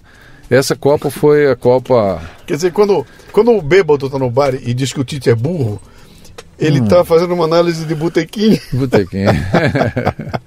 Sem ter a menor não, ideia do volume não, é de coisa que está correndo ali é. naquele. Isso tudo tem que ser decisões muito rápido, na hora tomadas ali, né? É. é. é assim, as decisões da análise que está acontecendo no jogo é muito difícil porque o, o futebol é complexo, né? Você vai fazer gol, vai, né? Você depende às vezes de uma jogada individual e o número não, não, não, não te dá nada. Se você vai fazer o gol, você não vai, né? Ou você vai é, evitar que o cara faça um gol. É, mas ele dá um parecer do que está acontecendo. Ó, tá, perigo. Esse cara conduz a bola, esse cara joga mais para o lado direito. É uma coisa falar para o Mbappé, né? O Mbappé é veloz, joga né, pelo lado do campo, espera uma oportunidade em velocidade. É, é, isso, tem que transmitir isso aí em números para o técnico e o técnico tem que fazer alguma coisa. Sim. Ou, ou se coloca um cara que corre mais do que ele para marcar e esperar o que, que vai acontecer, né? Então essa Copa eu acho que foi muito direcionada para isso. Eu estou falando porque o Zico lá em, em 70, é, em 80, né, nessa década, é, eu lembro dessa matéria. É, era assim, era o que tinha para a época, né? Depois. E já era um negócio sofisticado. Nossa, Porra, isso aí era uma matéria que dava um monte de, de, de resultado aí para fazer uma aula, né? E depois veio São Paulo também em 92, na década de 90, a fisiologia, né? Porque nós fomos jogar em altitude. Sim. Pô, mas como que é respirar em altitude? Sim. Né? Então começou a desenvolver, você correr na esteira com tubo de oxigênio, com a máscara na, na boca, abaixa o nível de oxigênio, né, no, no, que você está respirando, você sente mais cansaço, dificuldade e, e vê até onde você aguenta correr. Né? Isso começou, a gente começou a fazer esses testes para jogar na, na, altitude que nós, nós fomos para La Paz, para Oruro, né, que São José. É, então veio, já começou lá naquela época e está hoje assim, é, aperfeiçoando. Hoje o GPS ele te dá assim, se você colocar esse atleta para correr mais 20 minutos, ele vai ter uma lesão muscular. É isso. Cara, que loucura. Aí eu até brinquei com os treinadores, né? Porque essa informação chega para o treinador. Sim. O fisiologista chega e fala assim: Ô Tite, se o Neymar correr mais 20 minutos, ele vai machucar. E aí? Você fala, e agora? Deixa ele correr 20 minutos, não de tiro. Aí fica essa situação. Só que na hora de mandar embora, manda embora o treinador. É claro, manda... né? é claro né? Não são cobrados. Quem né? foi o, o, o maior treinador que você viu? Não necessariamente que você tenha jogado. O treinador que você viu. Que eu vi. atuando, ah, é. bom, o que eu joguei, o Tele Santana e Andrade, assim, são os tops para mim. Que não tinham nem de perto o máximo que eles tinham de sistema de jogo era um assistente sentado lá em Nossa. cima com a planilha na mão, escreve, descendo correndo para dar um papelzinho para ele. O Tele não tinha auxiliar. Cara, Auxiliar não tinha, porque ele não confiava em ninguém. Ele confiava no treinador de goleiro, que era o Valdir Joaquim de Moraes. Uhum. Que eram super amigos, saíam, né? Pra noite, noite, digo assim, jantar, né? Eram era os dois. E tudo que precisava de scout do adversário era o Valdir, que era o treinador de goleiro que passava pro. Sim. Depois que veio o, o Murici, né? O Murici passou a trabalhar com o Tele. O Tele começou a preparar o Murici. E o Murici muito parecido com o Tele Santana em, né, em maneira de pensar, tudo, de comandar um grupo, né? Aquele jeito dele é muito do, do Tele. É, mas, assim, o Tele era diferenciado. O Vanderlei Luxemburgo era estrategista, um cara que, que eu trabalhei também. E eu não sei, assim, se falar quem é o melhor, porque o Murici foi um cara que ganhou muito brasileiro, né? Sim. O Vanderlei também. Eu acho que é muito. eh, Eu falo assim, de você nascer na época certa, estar no momento certo com as Conviver, pessoas é, certas, é, sabe? exatamente. Porque você monta um super time, a tendência, e você já é um cara estrategista e, e tem qualidade, a chance de você vencer é muito grande. Né? Técnico ganha jogo? Não estou me referindo Ah. a preparar bem o time. Isso é obrigação. Eu estou me referindo Eu- ao jogo tá rolando, ele enxerga o negócio, ele Sim. muda e ganha o jogo. Ganha. Ganha jogo? Não, ganha jogo, ganha. Ele, o técnico que tem a visão, assim, vive o jogo, vive a situação e tem, mas você tem que ter banco, né? Banco, assim, você fala, Sim. pô, esse cara é rápido, se eu colocar ele, eh, sabe, aquele, a, a tua mente funciona muito rápido para isso e tem que tomar decisão. Você não pode tomar decisão por alguém falar para você que, ó, faça isso que vai dar certo. Aí Sim. Aí arrebenta com o treinador. Mas eu acho que o técnico ganha jogo sim. É. Estou te perguntando, vamos voltar para os anos 70, para a. Copa de 70, né? Que eu, eu me lembro naquela época que tinha momentos, cara, em que o Gerson trocava uma ideia com o Pelé e virava, mudava o time dentro do campo e dane-se o Zagallo, cara. O Zagallo, nem sei se ele sabe o que está acontecendo lá, mas no campo os caras sentiam a pressão, ó, ajeita aqui, ajeita ali, ele, entre eles eles se eles se, se acertavam lá, né? E, e me parece, tô olhando de fora, tá? Quando eu vejo agora a seleção aqui agora, nós estamos num momento lá complicado e acontece essa bobagem da molecada ir para frente, dar um contra-ataque para a Croácia e, e sai da Copa, né? Falta isso, falta essa essa coisa da, esse organismo como um todo tomar decisões próprias, que parece um monte de indivíduo, cada um tomando a sua decisão lá, não é um organismo como como era na Copa de 70, né, cara? Que era um, era um, era um animal aquilo, né? É que assim, é, se a gente for comparar um pouco da Copa 70 até 94, né, sendo mais. É, a gente vai ser um pouco saudosista, né? Sim. No sentido de que mudaram, né? A, assim, a maneira de, de, de, você disputar uma Copa do Mundo, de 70, você reunia os jogadores 40 dias antes, treinava na Granja Comari. 120 dias, 70. Eu, eu fiquei, 120 dias foi. Eu fiquei 45 dias antes de ir para a Copa do Mundo em Los, em Los Gatos, né, na, na Califórnia, em São Francisco. Né? Uhum. Para a gente ir para lá, nós ficamos treinando 45 dias. É, aí você fica com o grupo, você começa a, viver um pouco. É, eu acho que o grande problema nosso, assim, no Brasil, dos técnicos também, nós somos técnicos de clube. Né? Nós temos Sim. muito técnico de clube, pô, eu, hoje, né, vamos falar, o Dorival, Flamengo, foi campeão, o Rogério Senna, São Paulo, né, você pega o Cuca, o próprio Abel, né, Palmeiras, aquele... Aí você vai para a seleção, a seleção não tem treino. A seleção se apresenta na segunda, joga na quarta, vai embora, aí, é, aí você faz dois treinos ali durante a semana... Uhum Aí você pega o treinador que ele é motivação o tempo todo, ele é Sim. é o cara que vibra, que fala, que gosta de ver detalhe. Aí ele chega na seleção, ele traz. O Tite é assim, o Tite é para clube, ele foi campeão no, no, Corinthians, tudo, né? Fala bem, aquele jeito dele todo. Mas na seleção, ele não tem o campo mais, ele perde esse esse dia a dia, né, do, do jogador. Ele, ah, mas aí vem o Neymar da França. Aí vem né, o Fred, vem é, o Richardson. Cada um vem de um lugar, se encontram ali, Sim. troca figurinha, aí fica contando história como que joga lá. Como, né, eu estou falando assim, resumindo né, um pouco do, é, do, do, que aconteceu, talvez que vai acontecer ainda. É uma, é, até saindo um pouco falando, falando do, do treinador né, hoje. Eu sou contra treinador estrangeiro. Eu acho que não, não, não é necessidade para o futebol brasileiro que vai fazer o futebol brasileiro ser campeão. Futebol, seleção. Abel no Palmeiras, maravilhoso.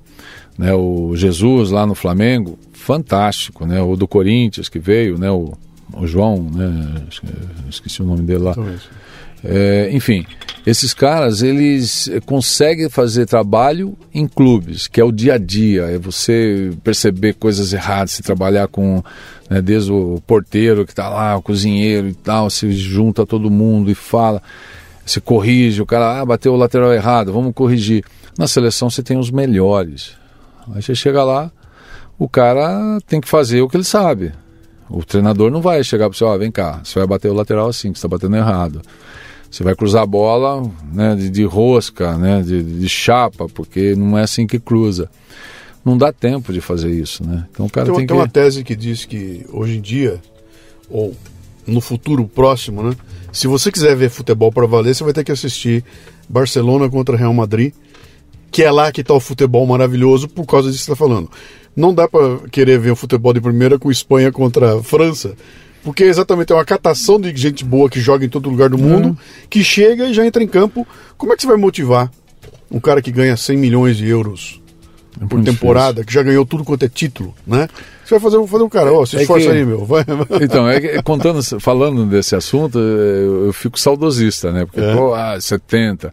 É que 70 a gente tinha ainda o futebol raiz, né? Quer dizer, eu acho que o Brasil precisa voltar um pouco desse futebol, né? Dessa situação de de cobrar mais o jogador, talvez o jogador. É... Quem disse que o jogador que sai do Brasil vai jogar na, no Bayern, né, no Bayern, sei lá, no Manchester, é o melhor né, daquela posição? Uhum. Ele é o que ganha mais, talvez, naquela posição, porque está fora. Mas às vezes não é sempre. Ah, porque ele foi para lá, o cara que está jogando aqui no Flamengo, todo dia o futebol brasileiro, Sim. enfrentando pressão, né, o do Corinthians, o do, do São Paulo, né, do Atlético. Será que aqui a seleção, não que toda a seleção tenha que ser brasileira, né? É brasileira, atletas que estão jogando aqui ainda sim, no, sim, nosso sim, futebol. Mas uh, a partir do momento que você pega esses atletas europeu e coloca e junta, ele fica um futebol, talvez aí sim trazer um treinador europeu para porque os jogadores são não são mais brasileiros, né? Uhum. A técnica deles, eles saem com 18 anos ele vai para o clube com 13, 13, né? 14, 15, 16, 17, 18, 5 anos no futebol brasileiro, na base.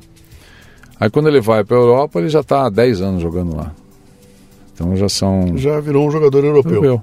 É. Com a técnica deles, com a educação, com a disciplina, que é o que eu falei. Eles não têm paciência de montar um atleta lá.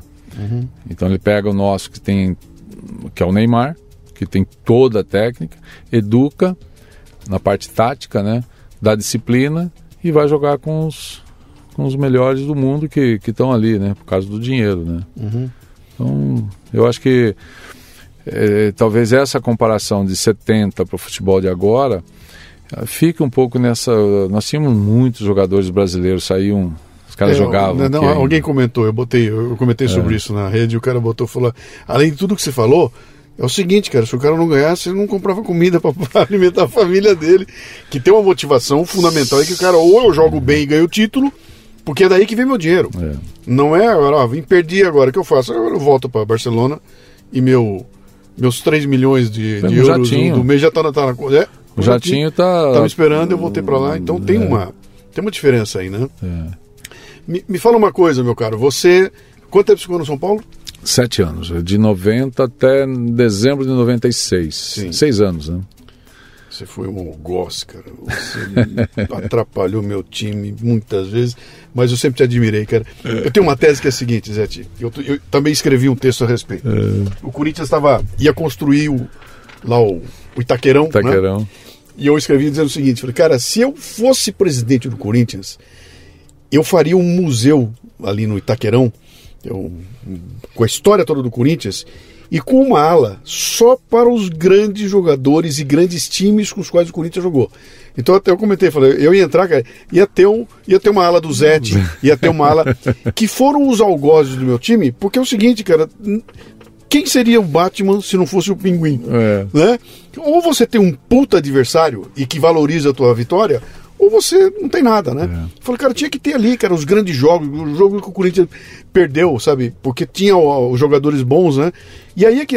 Isso é o futebol, né? Isso é o que isso te dá é, o, é. o, o, tesão de estar tá jogando contra. E você falou um negócio aí agora há pouco, que o, o dia que a gente fez a live, eu me lembrei que eu comentei ali. Você estava contando a tua lesão quando você quebrou a perna, né? Você falou, pô, eu quebrei a perna dividindo uma bola com o Bebeto no lançamento do Zico. cara, os nomes Olha os nomes que o Zé está falando. Ele não está falando que ele quebrou a perna dividindo a bola com o Zé, lançamento do Jorge. Não. Cara, não, Zico, era... cara, era Zico, era é. Bebeto, era um. Aldair, era um, é, Zinho, então, era um. Que eram grandes caras, né? É. E, e, e, tinha ali uma outra coisa romântica, que era realmente um, um, um, outro futebol. Quando você pega essa garotada que cai na tua mão hoje, que vem os moleques de 10, 12, 13 anos aí, que vem com cabelinho de Neymar, uhum. pintadinho de Neymar, não sei o que. Né? Você olha no olho dessa molecada aí, é, é, a fome que você tinha, cara, quando você era moleque? O que, que tem ali? Não. A, fome então, de, sabe, de, de, de conquistar, de não. fazer, de ir atrás? Muito pouco. Não vou dizer que não tem né, em todos, mas é muito diferente é, o tratamento, né, hoje com esses meninos em relação a. Porque eles já chegam empresário com empresário? 12 anos, 13 anos. Aí o cara, se você perguntar para o menino ali, o que, que você quer ser? Quer ser jogador? Quero. Você quer jogar onde? Ele não quer jogar no São Paulo. Quer Barcelona. Barcelona, ele quer no Ajax, sei lá, Milan. No... Milan nem tanto que está embaixo, mas ele quer Europa. Ele não quer jogar no São Paulo. É raro o cara fala, pô, você quer jogar no São Paulo?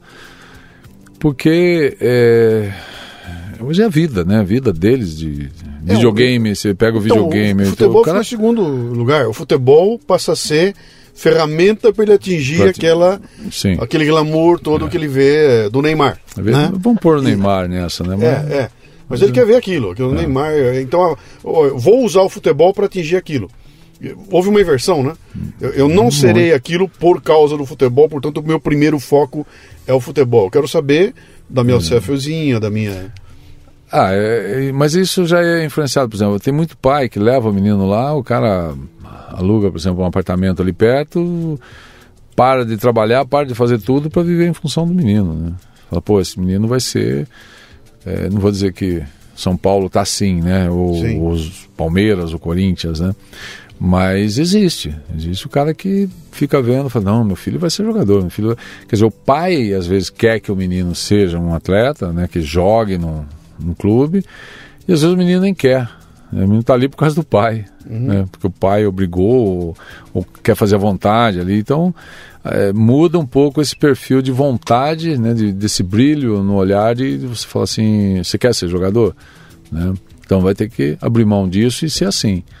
É isso é um pouco do que a gente está assim eh, nessa fase agora da Taça São Paulo, né, que é um trabalho que a gente está fazendo. O Belete hoje é o, é o treinador lá do, do São Paulo, né, da base, está começando, quer seguir carreira como técnico profissional, mas eu acho que é importante ele passar por esse período e aprender como que nasce o jogador brasileiro hoje, né, como que se forma, como que educa esses meninos, como que trabalha, né, mais próximo.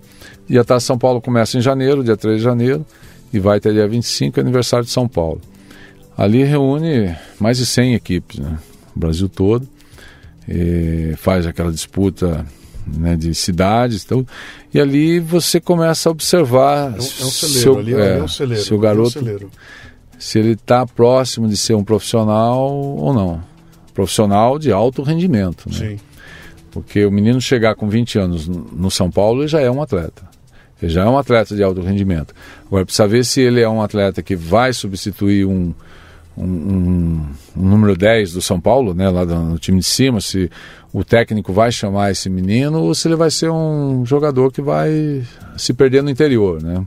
Assim, vai começar a descer de, de, de, de patamar e começar a jogar em outros clubes no interior, vai jogar, vai ser bom, mas não tem aquela pretensão de de chegar a uma seleção brasileira ou um clube de ponta. Né? Então, Zé, quanto disso é, é habilidade com a bola? Porque a gente sabe, tem um monte de casos de jogador que você fala, meu, o cara joga que é uma loucura e não acontece nada com o cara.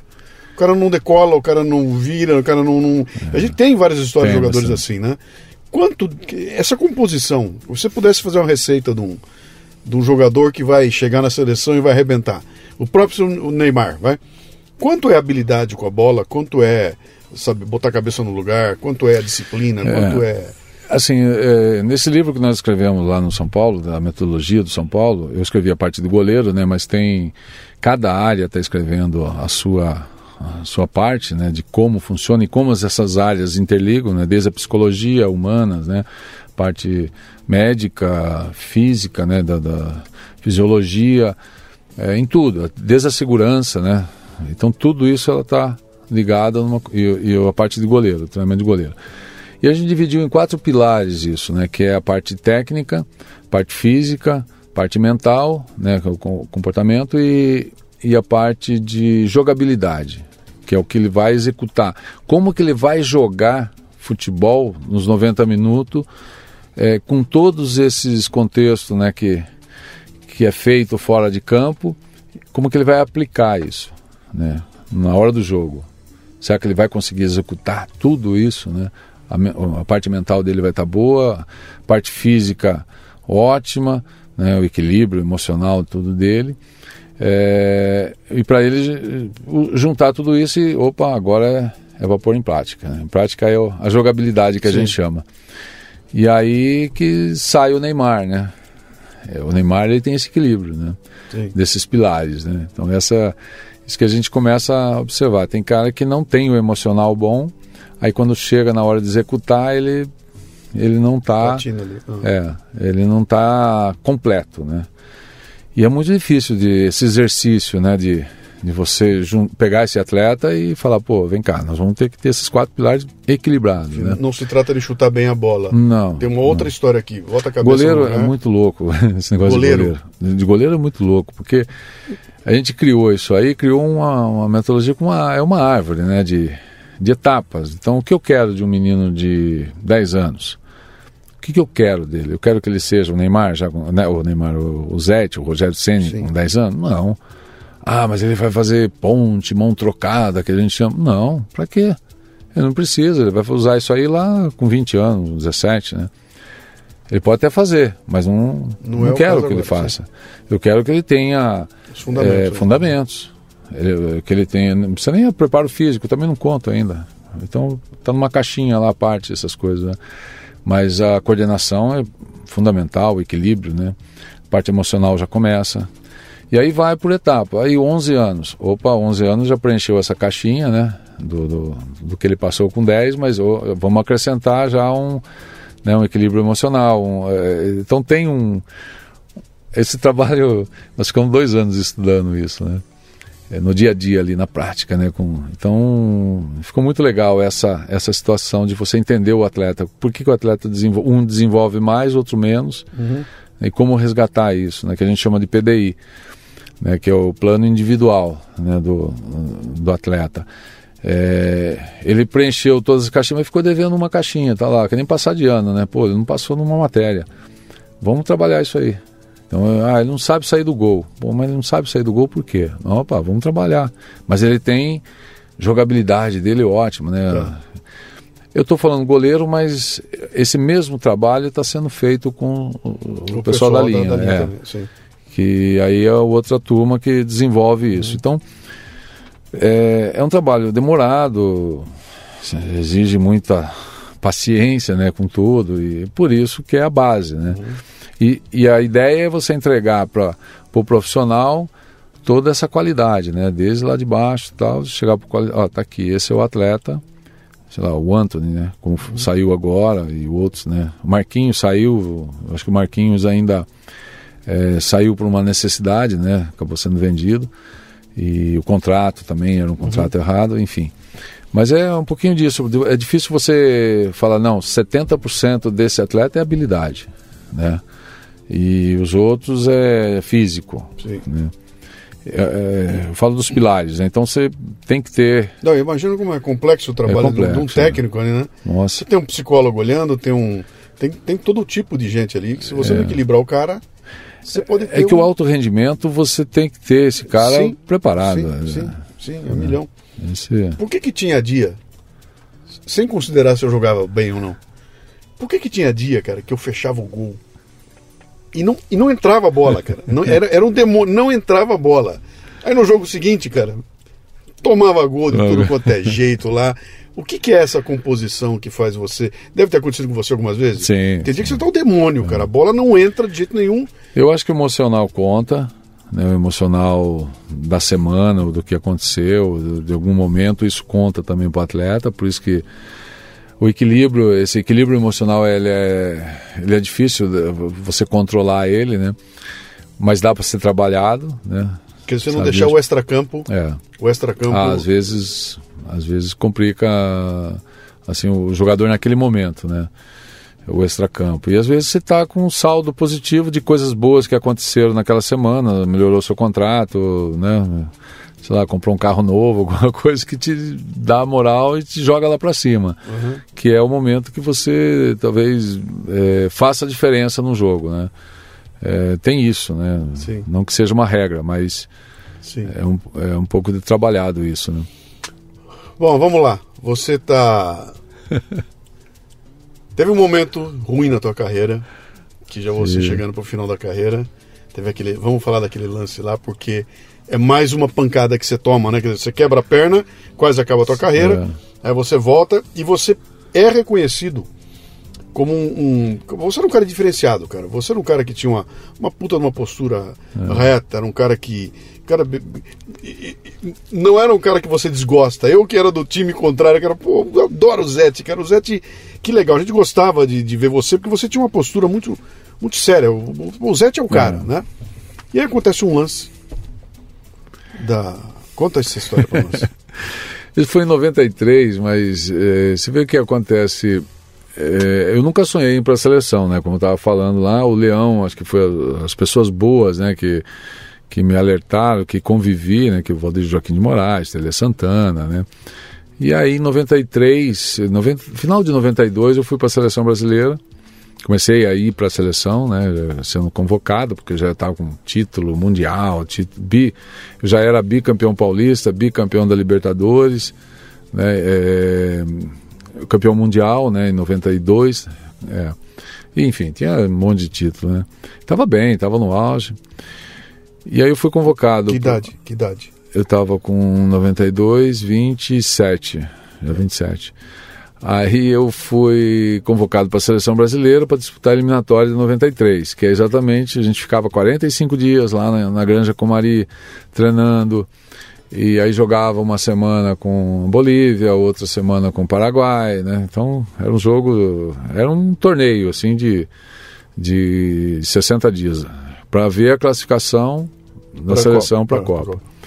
E aí nós fomos jogar na Bolívia na verdade, eu, a história começa em 93, né? No, no final de, no, na, na, final de 93 da Libertadores contra a Universidade Católica, é, naquele jogo nós ganhamos 5 a 1 no Morumbi, o primeiro jogo contra a Universidade Católica. Ganhamos o jogo, tal, fui pro doping, acabou o doping, ca, caí no doping né, naquele jogo, fiz o doping. Aí na outra semana fui jogar o segundo jogo Ganhamos, perdemos lá de 2 a 0, caí no doping. Foi lá no Chile. É, em uma semana. Aí eu fui convocado, seleção brasileira já tinha sido convocado. Na quarta-feira jogamos contra a Bolívia, a eliminatória. Em, La Paz? Em La Paz. La Paz. Tafarel goleiro, eu reserva. Acaba o jogo, sorteio, doping. Caí terceira vez, assim, em 15 dias, três vezes um doping. Eu falei que minha bolinha estava gelada, né? A pessoa enfiava a mão, bolinha gelada, opa, número 12. Uhum. e aí eu fui pro doping, eu, Mauro Silva, e daí o doping é jogo... entrar numa sala e fazer xixi é, numa, você faz, num potinho. É, você entra com os médicos, tudo. Sim. O pessoal fica olhando, você, né, senão você pode pegar água da, da torneira, alguma coisa. Então ele te dá um potinho, você faz lá na frente dos médicos.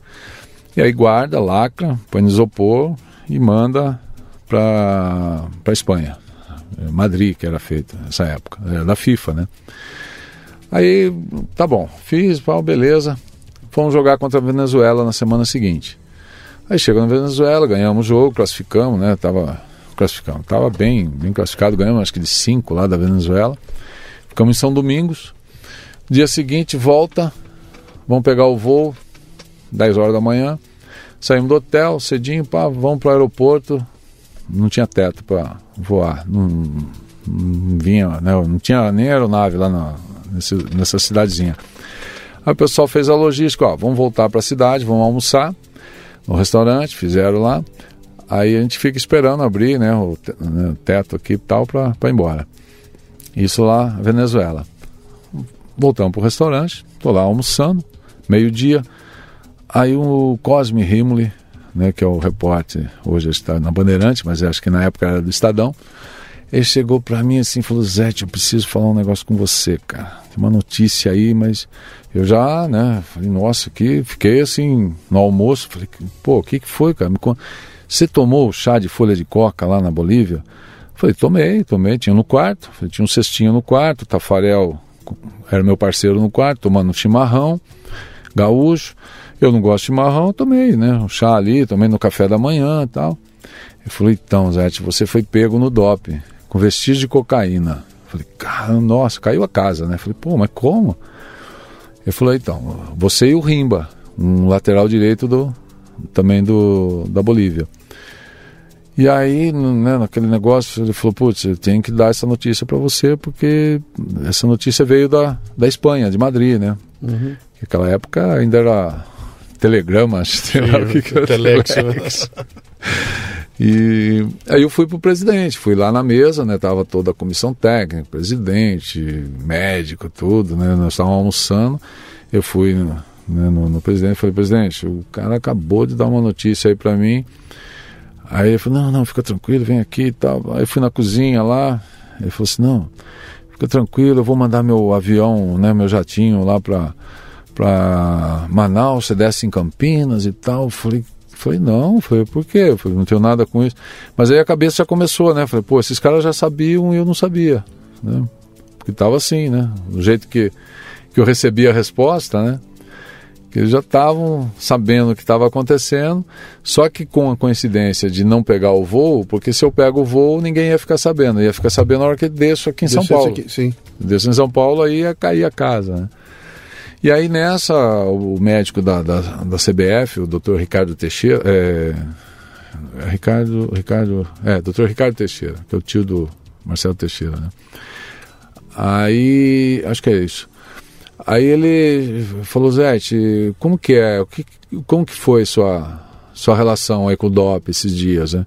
Eu falei, ah, eu fiz o DOP do São Paulo, assim, assim, falei, nas duas finais e, e, fiz esse, em 15 dias fiz os DOP, esses três DOP. Falou, não, beleza. Aí ele pegou, fez um relatório, pediu esse relatório para a Comembol, dos exames, né, que tinha dado negativo, e mandou para a FIFA, né, fez todo o documento. Então não precisou abrir a contraprova, né, porque se abre a contraprova ia dar, era a mesma urina, né. E aí ele fez a defesa em cima dos exames, né, e, e do ZET, né, da, da, minha inocência, eu nunca precisei usar droga, nada, né, nunca tive esse problema de envolver com droga, né, tudo. E claro que ficou um, um, período assim manchado, né, com a torcida, com onde eu ia jogar, Porque né? Tinha explodiu no Brasil, a notícia ah, aqui foi uma loucura. Foi uma loucura. Aqui explodiu. Mas aí passou, isso foi na segunda, na sexta-feira, aí veio a notícia do, do Ricardo, Ricardo Teixeira, né, que foi...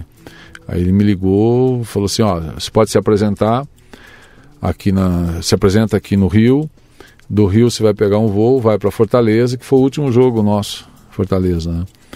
E você está você tá na seleção, assim, você retornou à seleção novamente, né? Porque eu estava afastado, né? Até aquele momento eu estava afastado. Aí voltei para a seleção, encontrei a turma lá em, em Recife e seguiu a vida.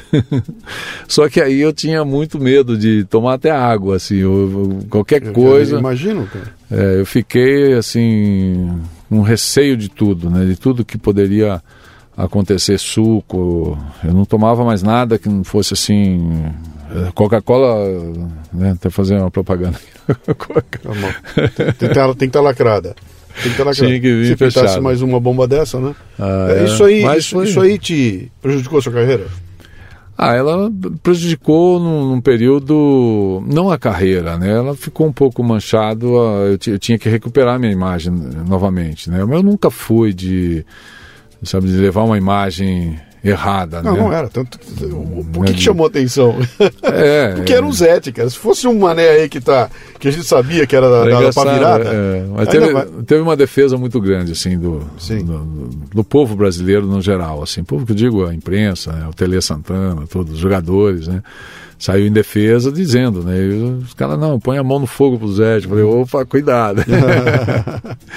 Mas foi, foi um momento, acho que teve coisas boas nisso, né? Nessa. Quando é que passagem. chegou na tua cabeça a ideia de que tá na hora de parar? É, teve um insight? Teve, teve, teve. Vou te contar um insight meu. Quando é que eu descobri que eu tava ficando velho? Um dia eu fui entrar aqui no aqui na empresa ou casa, não é? E caiu a chave do carro da minha mão.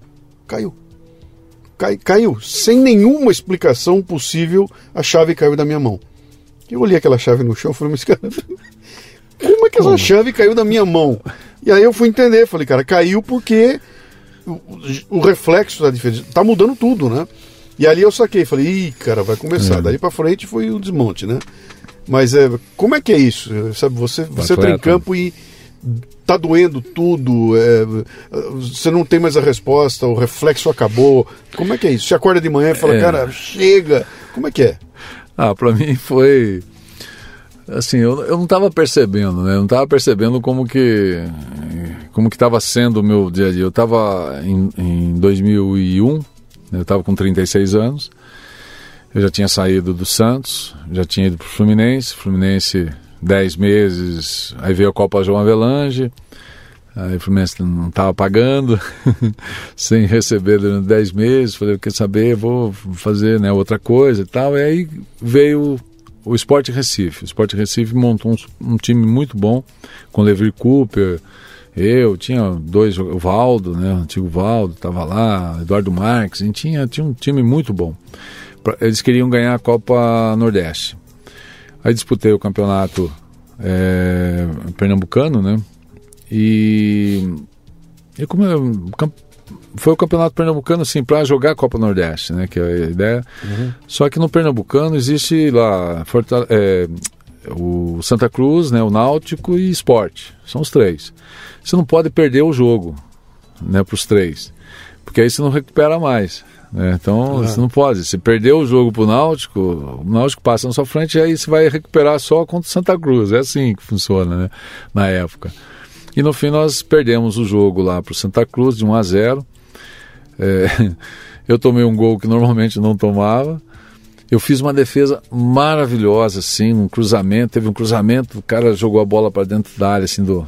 Né, é, você imaginando a bola do lado direito, passou a minha área toda, a marca do pênalti, foi lá no bico da, da área. Esse cara entrou ali cabeceando, mas não cabeceou pro gol, ele cabeceou para dentro da área de novo. E eu saí correndo assim, eu vi o atacante, né? Falei, pô, esse cara vai jogar no outro canto. Eu vim correndo e saltei. Falei, ah, ele vai jogar lá, saltei. E ele jogou lá, no canto, bem no ângulo, assim. Eu fui e peguei a bola.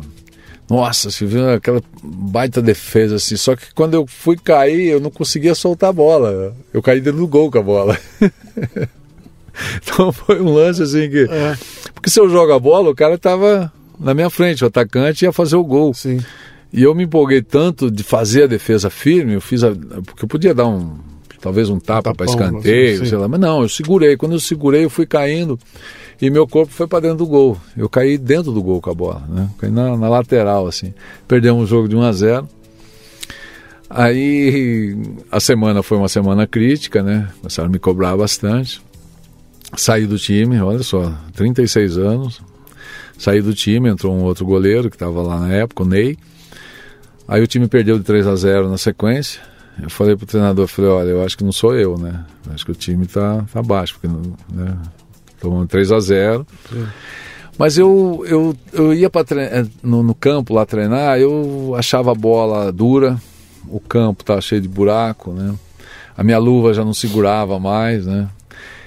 Eu já não jogava de chuteiro, jogava de tênis, porque a chuteira me incomodava, né, a sola do pé, porque o campo era duro. E eu estava muito crítico, né? Eu comecei a reclamar de tudo, que a água né, já estava fria, sabe? Aquele negócio que se.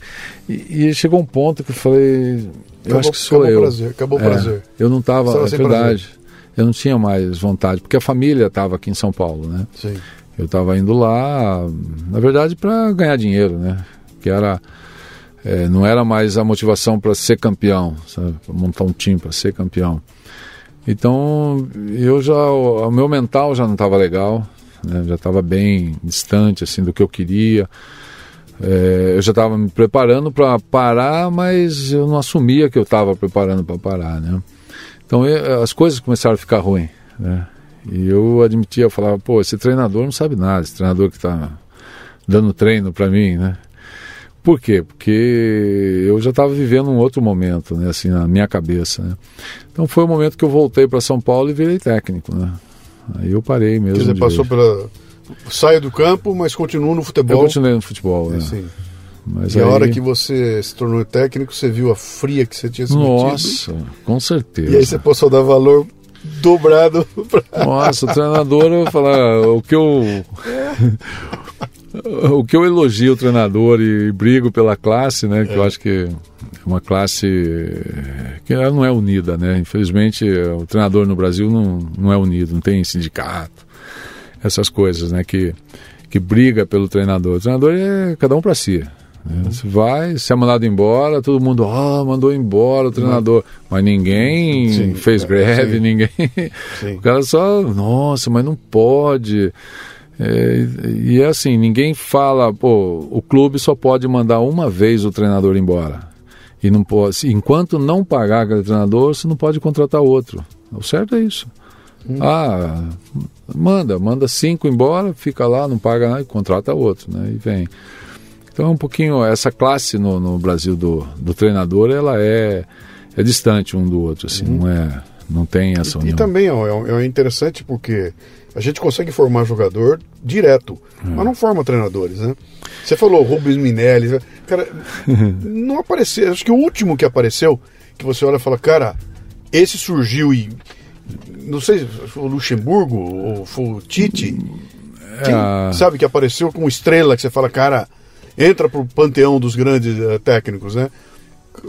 É, tem, putz, é, é, difícil. Se pegar a geração Murici os campeões que foram assim direto, mas aí vem o Cuca, ganhou um, né, um campeonato, né, o uhum. Dorival, uhum. o próprio Rogério, né. Mas eu vi uma entrevista do Dorival Júnior agora, até depois da Copa, que eu achei muito bacana, interessante. Ele, quando foi perguntado esse negócio de Sim. treinador estrangeiro, né? Ele falou: ah, bom, se for trazer um estrangeiro, traz o melhor, porque o Brasil não é o melhor futebol do mundo, Sim. traz o melhor. E aí, senão não adianta trazer qualquer um aí que desconhecido, né? Ele tem que ser o melhor para treinar o melhor time do mundo, uhum. né? Que é o Brasil. Então, nesse ponto eu concordo.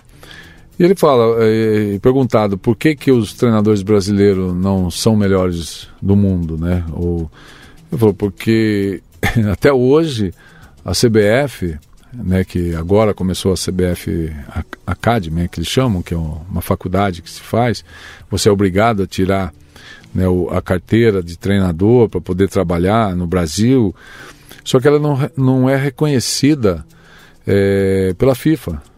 Então, você trabalha, você estuda que, que eles exigem que todos os treinadores tenham essa carteira, né? Eu até esqueci o, a carteira profissional, né? É, exige. Para você trabalhar em qualquer clube brasileiro, você tem que ter. Mas se você for para Portugal, é, não vale. Não reconhece. Você tem que levar um, um credenciado é, que seja um intérprete um cara que é credenciado com a carteira, que não é treinador, só para assinar a responsabilidade de técnico. Meu Deus, que é louco. Que coisa amadora. E é recente, aqui é. no Brasil, esse curso que, que, é, que, o treinador tem que fazer, é obrigado a fazer. É muito recente. Mas é, não é aprovado, não é que nem a, a AFA, né? Na, na, Argentina, você faz o curso, você pode trabalhar em qualquer lugar da Europa, né? no Brasil não, no Brasil você faz o curso, você tira essa, essa credencial, mas não, não pode sair do Brasil. Louco, né? É. Aí nós temos esse problema de treinador. Você vai falar, ah, mas o Campeonato Brasileiro vai começar, o, o Paulista, se não me engano, aí eu vi, é, nesse Campeonato Paulista vai ter 11 é, treinadores estrangeiros. 11 treinadores. Agora? É. é. Caramba, cara. Muito louco. Você acompanha outros esportes? Você, acompanha o, você acompanhou o, o, vôlei? Você jogou vôlei? Eu, algum, eu acompanho. Você acompanhou o, os treinadores de vôlei do Brasil? De basquete? Sim, sim. E o Bernardinho. Bem, Bernardinho, aqui, Zé né? Roberto. Você acha que um, um, Se você pegar o Bernardinho e botar ele para dirigir, para treinar a seleção brasileira de futebol, o que acontece? Ah, ele precisa ter um auxiliar que manje de futebol. Que manje de futebol. Eu acho que é um casamento bacana, eu acho que é interessante, porque eu adoro o Bernardinho, eu sou suspeito a falar dele. Uhum. Né, dessa, desse lado motivação, de, de improviso, né? Ele, ele, é improviso, ele faz cada coisa com, com, a sele, com o time, né? com a seleção. Sim é, porque é, é muito. É, você tem que ter um raciocínio muito rápido ali na hora de resolver o problema que você tem pela frente. E às vezes não é escrito isso, né? Não é um protocolo. Você fala, putz, é, se o jogador for no fundo, eu tenho que fazer isso. Não tem um protocolo escrito para a realidade do, do que é certo no futebol. Uhum. Eu acho que o Bernardinho ele, ele consegue improvisar no vôlei Sim. coisas que palavras, frase, né, atitudes que, que eu acho que faz a diferença. Eu não sei se ele teria saco para fazer isso, né? É, na Mas idade já, que ele está agora, acho que já, já era, já passou. Se tivesse, se tivesse uns 10, 20 anos atrás, é. acho que ele é. teria para fazer lá, né? Cara, o que, que você vê do futuro aí, cara? O que, que você acha que o Brasil vai... O futebol está mudando barbaramente. Mano. A gente vê uma Copa como essa aqui, já vê, cara, é pau a pau. Já não dá para entrar em campo e falar, ah, esse é o Cara, o Brasil tá pau a pau com os é. caras lá, não dá mais para brincar em jogo nenhum, né? Então, aquela história do o melhor futebol do mundo, aquela coisa que enchia os olhos da gente, onde a gente chegava e. e uh, ficava todo mundo espantado, né, é. cara? O que, que esses caras fazem com a bola é uma loucura, né? Hoje em dia parece que nivelou tudo e, cara, nós vamos para 24 anos sem ganhar um título, a Alemanha encostada na gente, já com 5, ela com 4, né? A Alemanha quatro. com 4, ou seja, que, que você vê pela frente aí? E eu vejo uma história de que tem que reformular o futebol. Quando nós somamos 7 a 1 aqui, parecia que o Brasil ia virar de ponto. Não aconteceu nada, cara. Não. A gente continuou na mesma batida. O que, que você vê pela, pela frente? Você que está dentro de um ambiente profissionalizado, que se preocupa é. em botar um cara do teu nível para cuidar da, da, sabe, da categoria de base, é. né? Então, Puxa, o que, que você vê, cara? É, Luciano, eu não, eu não tenho uma opinião formada assim, né, do que eu vejo, porque eu fiquei surpreso assim com o que aconteceu com a seleção esse ano, da maneira que saiu, né? Não por ser Croácia, por não ter uma atitude de ganhar o jogo como a Argentina ganhou. Né? A Argentina foi lá, pegou a Croácia e ganhou de três. Sim. Né? Os caras, 1 a 0 daqui a pouco 2 a 0 Os caras, ah, a Croácia está em cima, 3 a 0 Então, o futebol é esse resultado. Né? O Brasil não teve essa, essa postura de falar assim, putz, se fizer 1 a 0 ah, mas falta 5 minutos né? Pô, não vamos tomar gol, né? Não vamos cair no chão ou ganhar no tempo normal. Quebra outro cara, seja expulso. Você não pode terminar um jogo contra a Croácia no, no país do futebol que nós temos essa 0 é, a 0 para ir para prorrogação. Tem que ganhar o jogo no tempo normal. Né? Ah, mas pegou a França e perdeu. Aí é outra coisa, França. Mas a Croácia ainda, eu acho que o Brasil tem futebol para isso, né? Se tivesse acabado aquele jogo 3 a 0 para o Brasil, seria um resultado normal. Sim. Do jeito que o jogo foi, seria... do jeito que o jogo andou, se tivesse terminado 3 a 0 estaria tranquilo. Poderia ter tranquilo. sido 3 a 0 Você não pode não perder para Camarões. Sim. Né, do jeito que.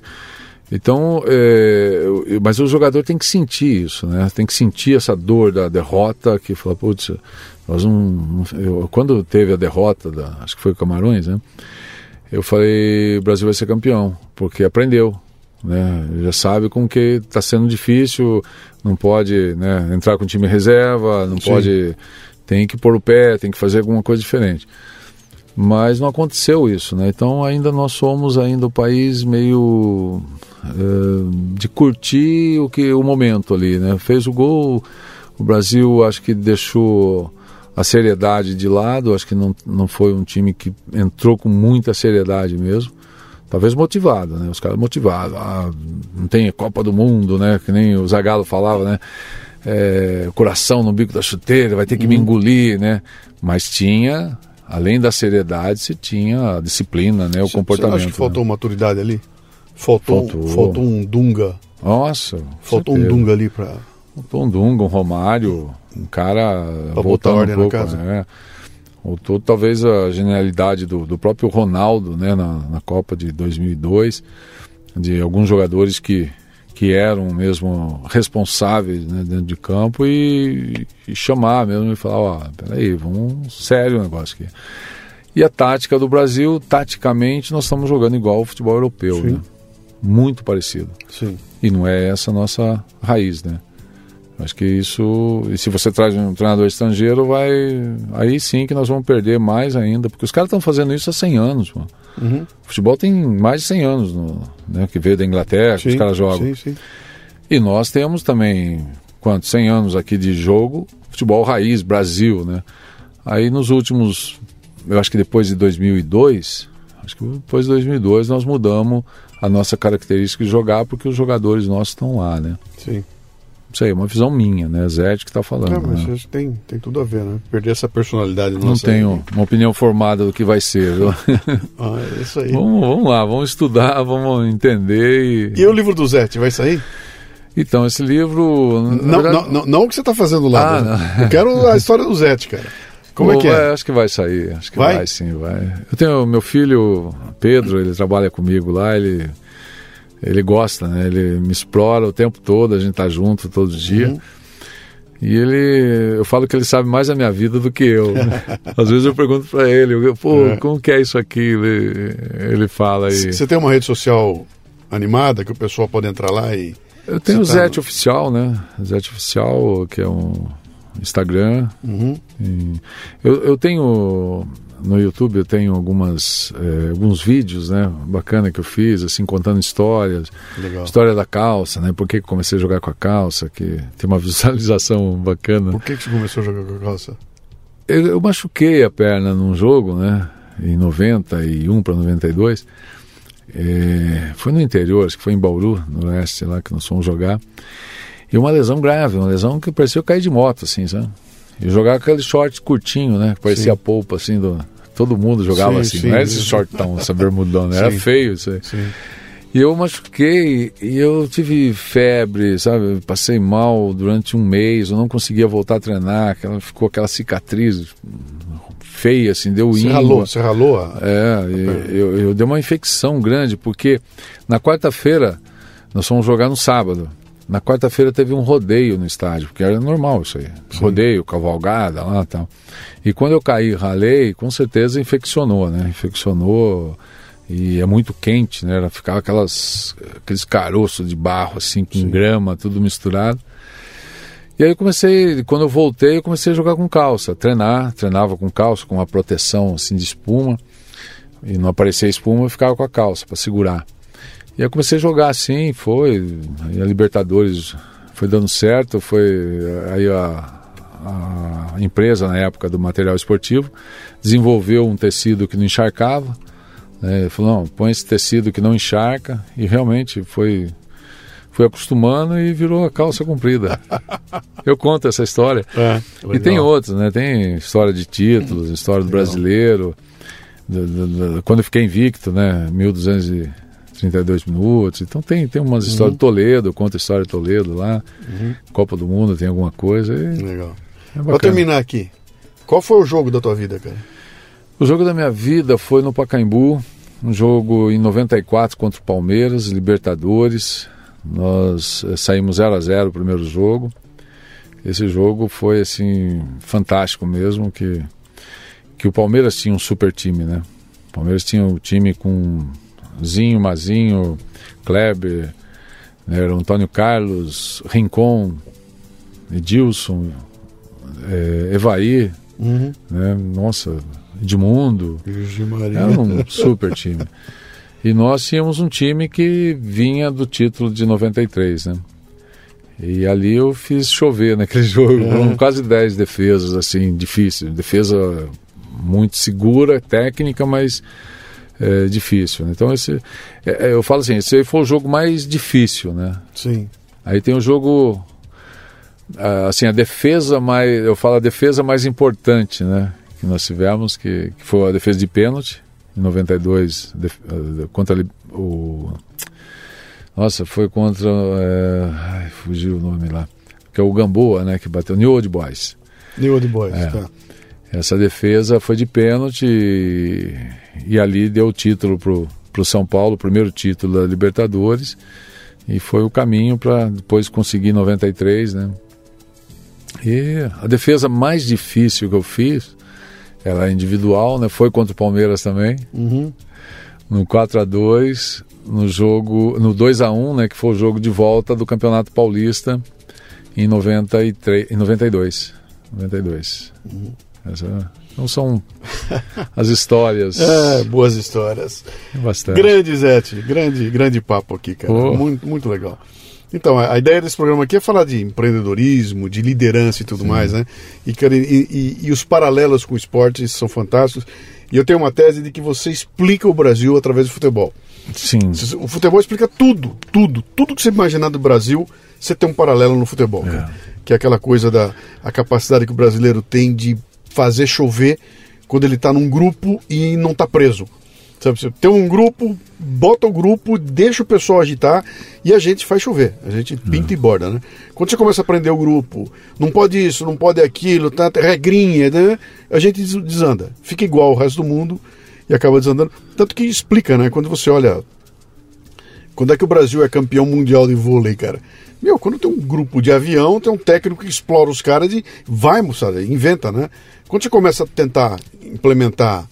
Uh, cortar a asa da turma, né? Ó, oh, não dribla tanto, cara, sabe? Ah, não vai, espera, fica mais, segura aqui, não aí começa a perder aquilo que você falou logo atrás ali, o, o jeito brasileiro de, de, a essência do jogo, né? É. Quer dizer, não dá para ignorar que o futebol é outra coisa hoje em dia, mas não dá para abrir mão do Neymar fazendo aquelas piruetas, né, bicho? Não, não, tem como, né? Então, mas nós temos assim, é, a, vamos falar da seleção argentina, né, que tem o Messi. Sim. Hoje você tem 10, 9, né, goleiro, falar, mas tem nove jogadores que sabe o que é o Messi e que tem que jogar para o Messi. Aí você dá a bola para o Messi. Aí o Messi fala assim, pô, eu tenho que jogar para esses 10 caras que estão fazendo de tudo por mim. Sim. Isso é, o que acontece. Hoje a Argentina. E a Argentina está com futebol, vamos dizer, raiz, né? Ela tem ainda esse futebol guerreiro, tem o Messi, mas os caras são é, muito fechado, marrento, né? compacto, né? marrento, marrento, marrento, marrento, é. Eles são. Você vê que a seleção ela está muito compacta. É, o Brasil, resumindo isso, né? Mas o Brasil tem o Neymar. O Neymar é um dos melhores jogadores do mundo. Está ali entre o Messi. Só que assim, todo mundo é, quer jogar para o Neymar, mas quer jogar para ele também, né? Porque uhum. a gente tem jogadores com qualidade. É, e quando você joga para o Neymar, o Neymar demora para pensar e raciocinar dentro de campo que, opa, eu preciso fazer alguma coisa para eles, né? É, então demora um pouco esse, esse retorno da entrega dentro de campo, né? Eu acho que que era, que era o que os Ronaldo tinham nossa. Os Ronaldo tinham o Rivaldo. Tava, aquele era um reloginho. Rivaldo. Aquele era um reloginho, né? Pô, nós é. tínhamos ali o Marcelo, lateral esquerdo, ah. o Cafu.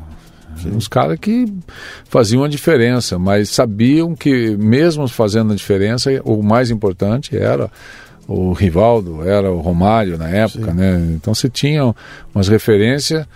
É, a gente falava muito com, no grupo do Tele Santana, a gente falava assim, gente, o Tele vai ser sempre o mestre. Nós vamos ganhar o jogo e o mestre né, que, que fez tudo isso.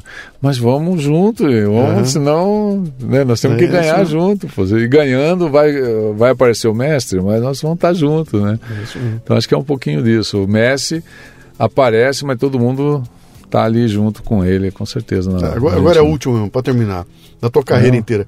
Quem é o jogador que você viu jogar e fala, cara, inacreditável? Esse é de outro planeta que era assim. Cara, que, que era de, Eu não entendi o que esse cara faz, eu não consigo entender o que ele faz. De tão. Ah, eu vi vários, assim, mas, por exemplo, jogando comigo, jogando assim, no, quase quatro anos, o Miller. O Miller? É, o Miller era um cara extraordinário dentro de campo, assim, com perna direita, perna esquerda, rápido, veloz, arranque é, finalizava muito bem, né? Então era um cara que fazia diferença. Agora, eu joguei com o Romário e joguei com o Ronaldo, né? Uhum. E fica difícil escolher um assim, falar quem é melhor. São características diferentes, né? Mas o Ronaldo, fenômeno, eu acho que era o cara é, mais completo em tudo, assim, arranque, finalização, é, velocidade, né? No auge dele. Né? Depois que uhum. machucou, ele começou a perder um pouco a referência, mas ele ele era diferenciado assim, diferenciado. Hoje ele seria nossa, e tinha muitos jogadores bons né, nesse período. Né? tem, um, Mas... tem um documentário na, na Netflix da Copa de 2000 e 2002, 2002, 2002, nós ganhamos, 2002 né? é. Na Netflix. E tem uma cena que eu fotografei a cena para publicar. Que o, o, a câmera tá, eles estão entrando em campo, saindo do túnel para entrar em campo, a cena, a, a câmera vem atrás e tem três caras andando. É o, é o Ronaldo, o, acho que é o Rivaldo e o. E o e o Ronaldinho Gaúcho? Gaúcho. Gaúcho. Eles estão os três caminhando, você vê os três de costas, Nossa. eles vão entrar em campo, você vê aquilo e fala, cara, você imagina o adversário vendo essa trio entrando em campo, cara. O que, que, não é aquilo? Esse time, né? esse time era fantástico. Ah, eu, eu, sorte que a gente viveu isso. E sorte minha ter sido contemporâneo desses caras, teu contemporâneo, sabe? É. Poder ver você sacanear meu time lá, mas. mas valeu. Grandes jogos, né? Grande Zete. Opa. Cara, que baita eu... papo, que legal, cara. Muito Pô, bom. Obrigado agradeço. você ter, ter, dado um pouco da tua vida para vir aqui trocar uma Não, ideia com a gente. Eu feliz de, é um... de poder participar aqui com você, que eu vou para Cotia todo dia durante 50, 50, uhum. 60 minutos, né? Que eu pego a estrada, tô lá no, tá te escutando com um café lá, com, tomando um cafezinho. Legal, cara. Muito bom. Obrigado. Muito legal. Tamo aí sempre. Feliz. Um abraço. Valeu. Muito bem, termina aqui mais um Leadercast. A transcrição deste programa você encontra no leadercast.com.br.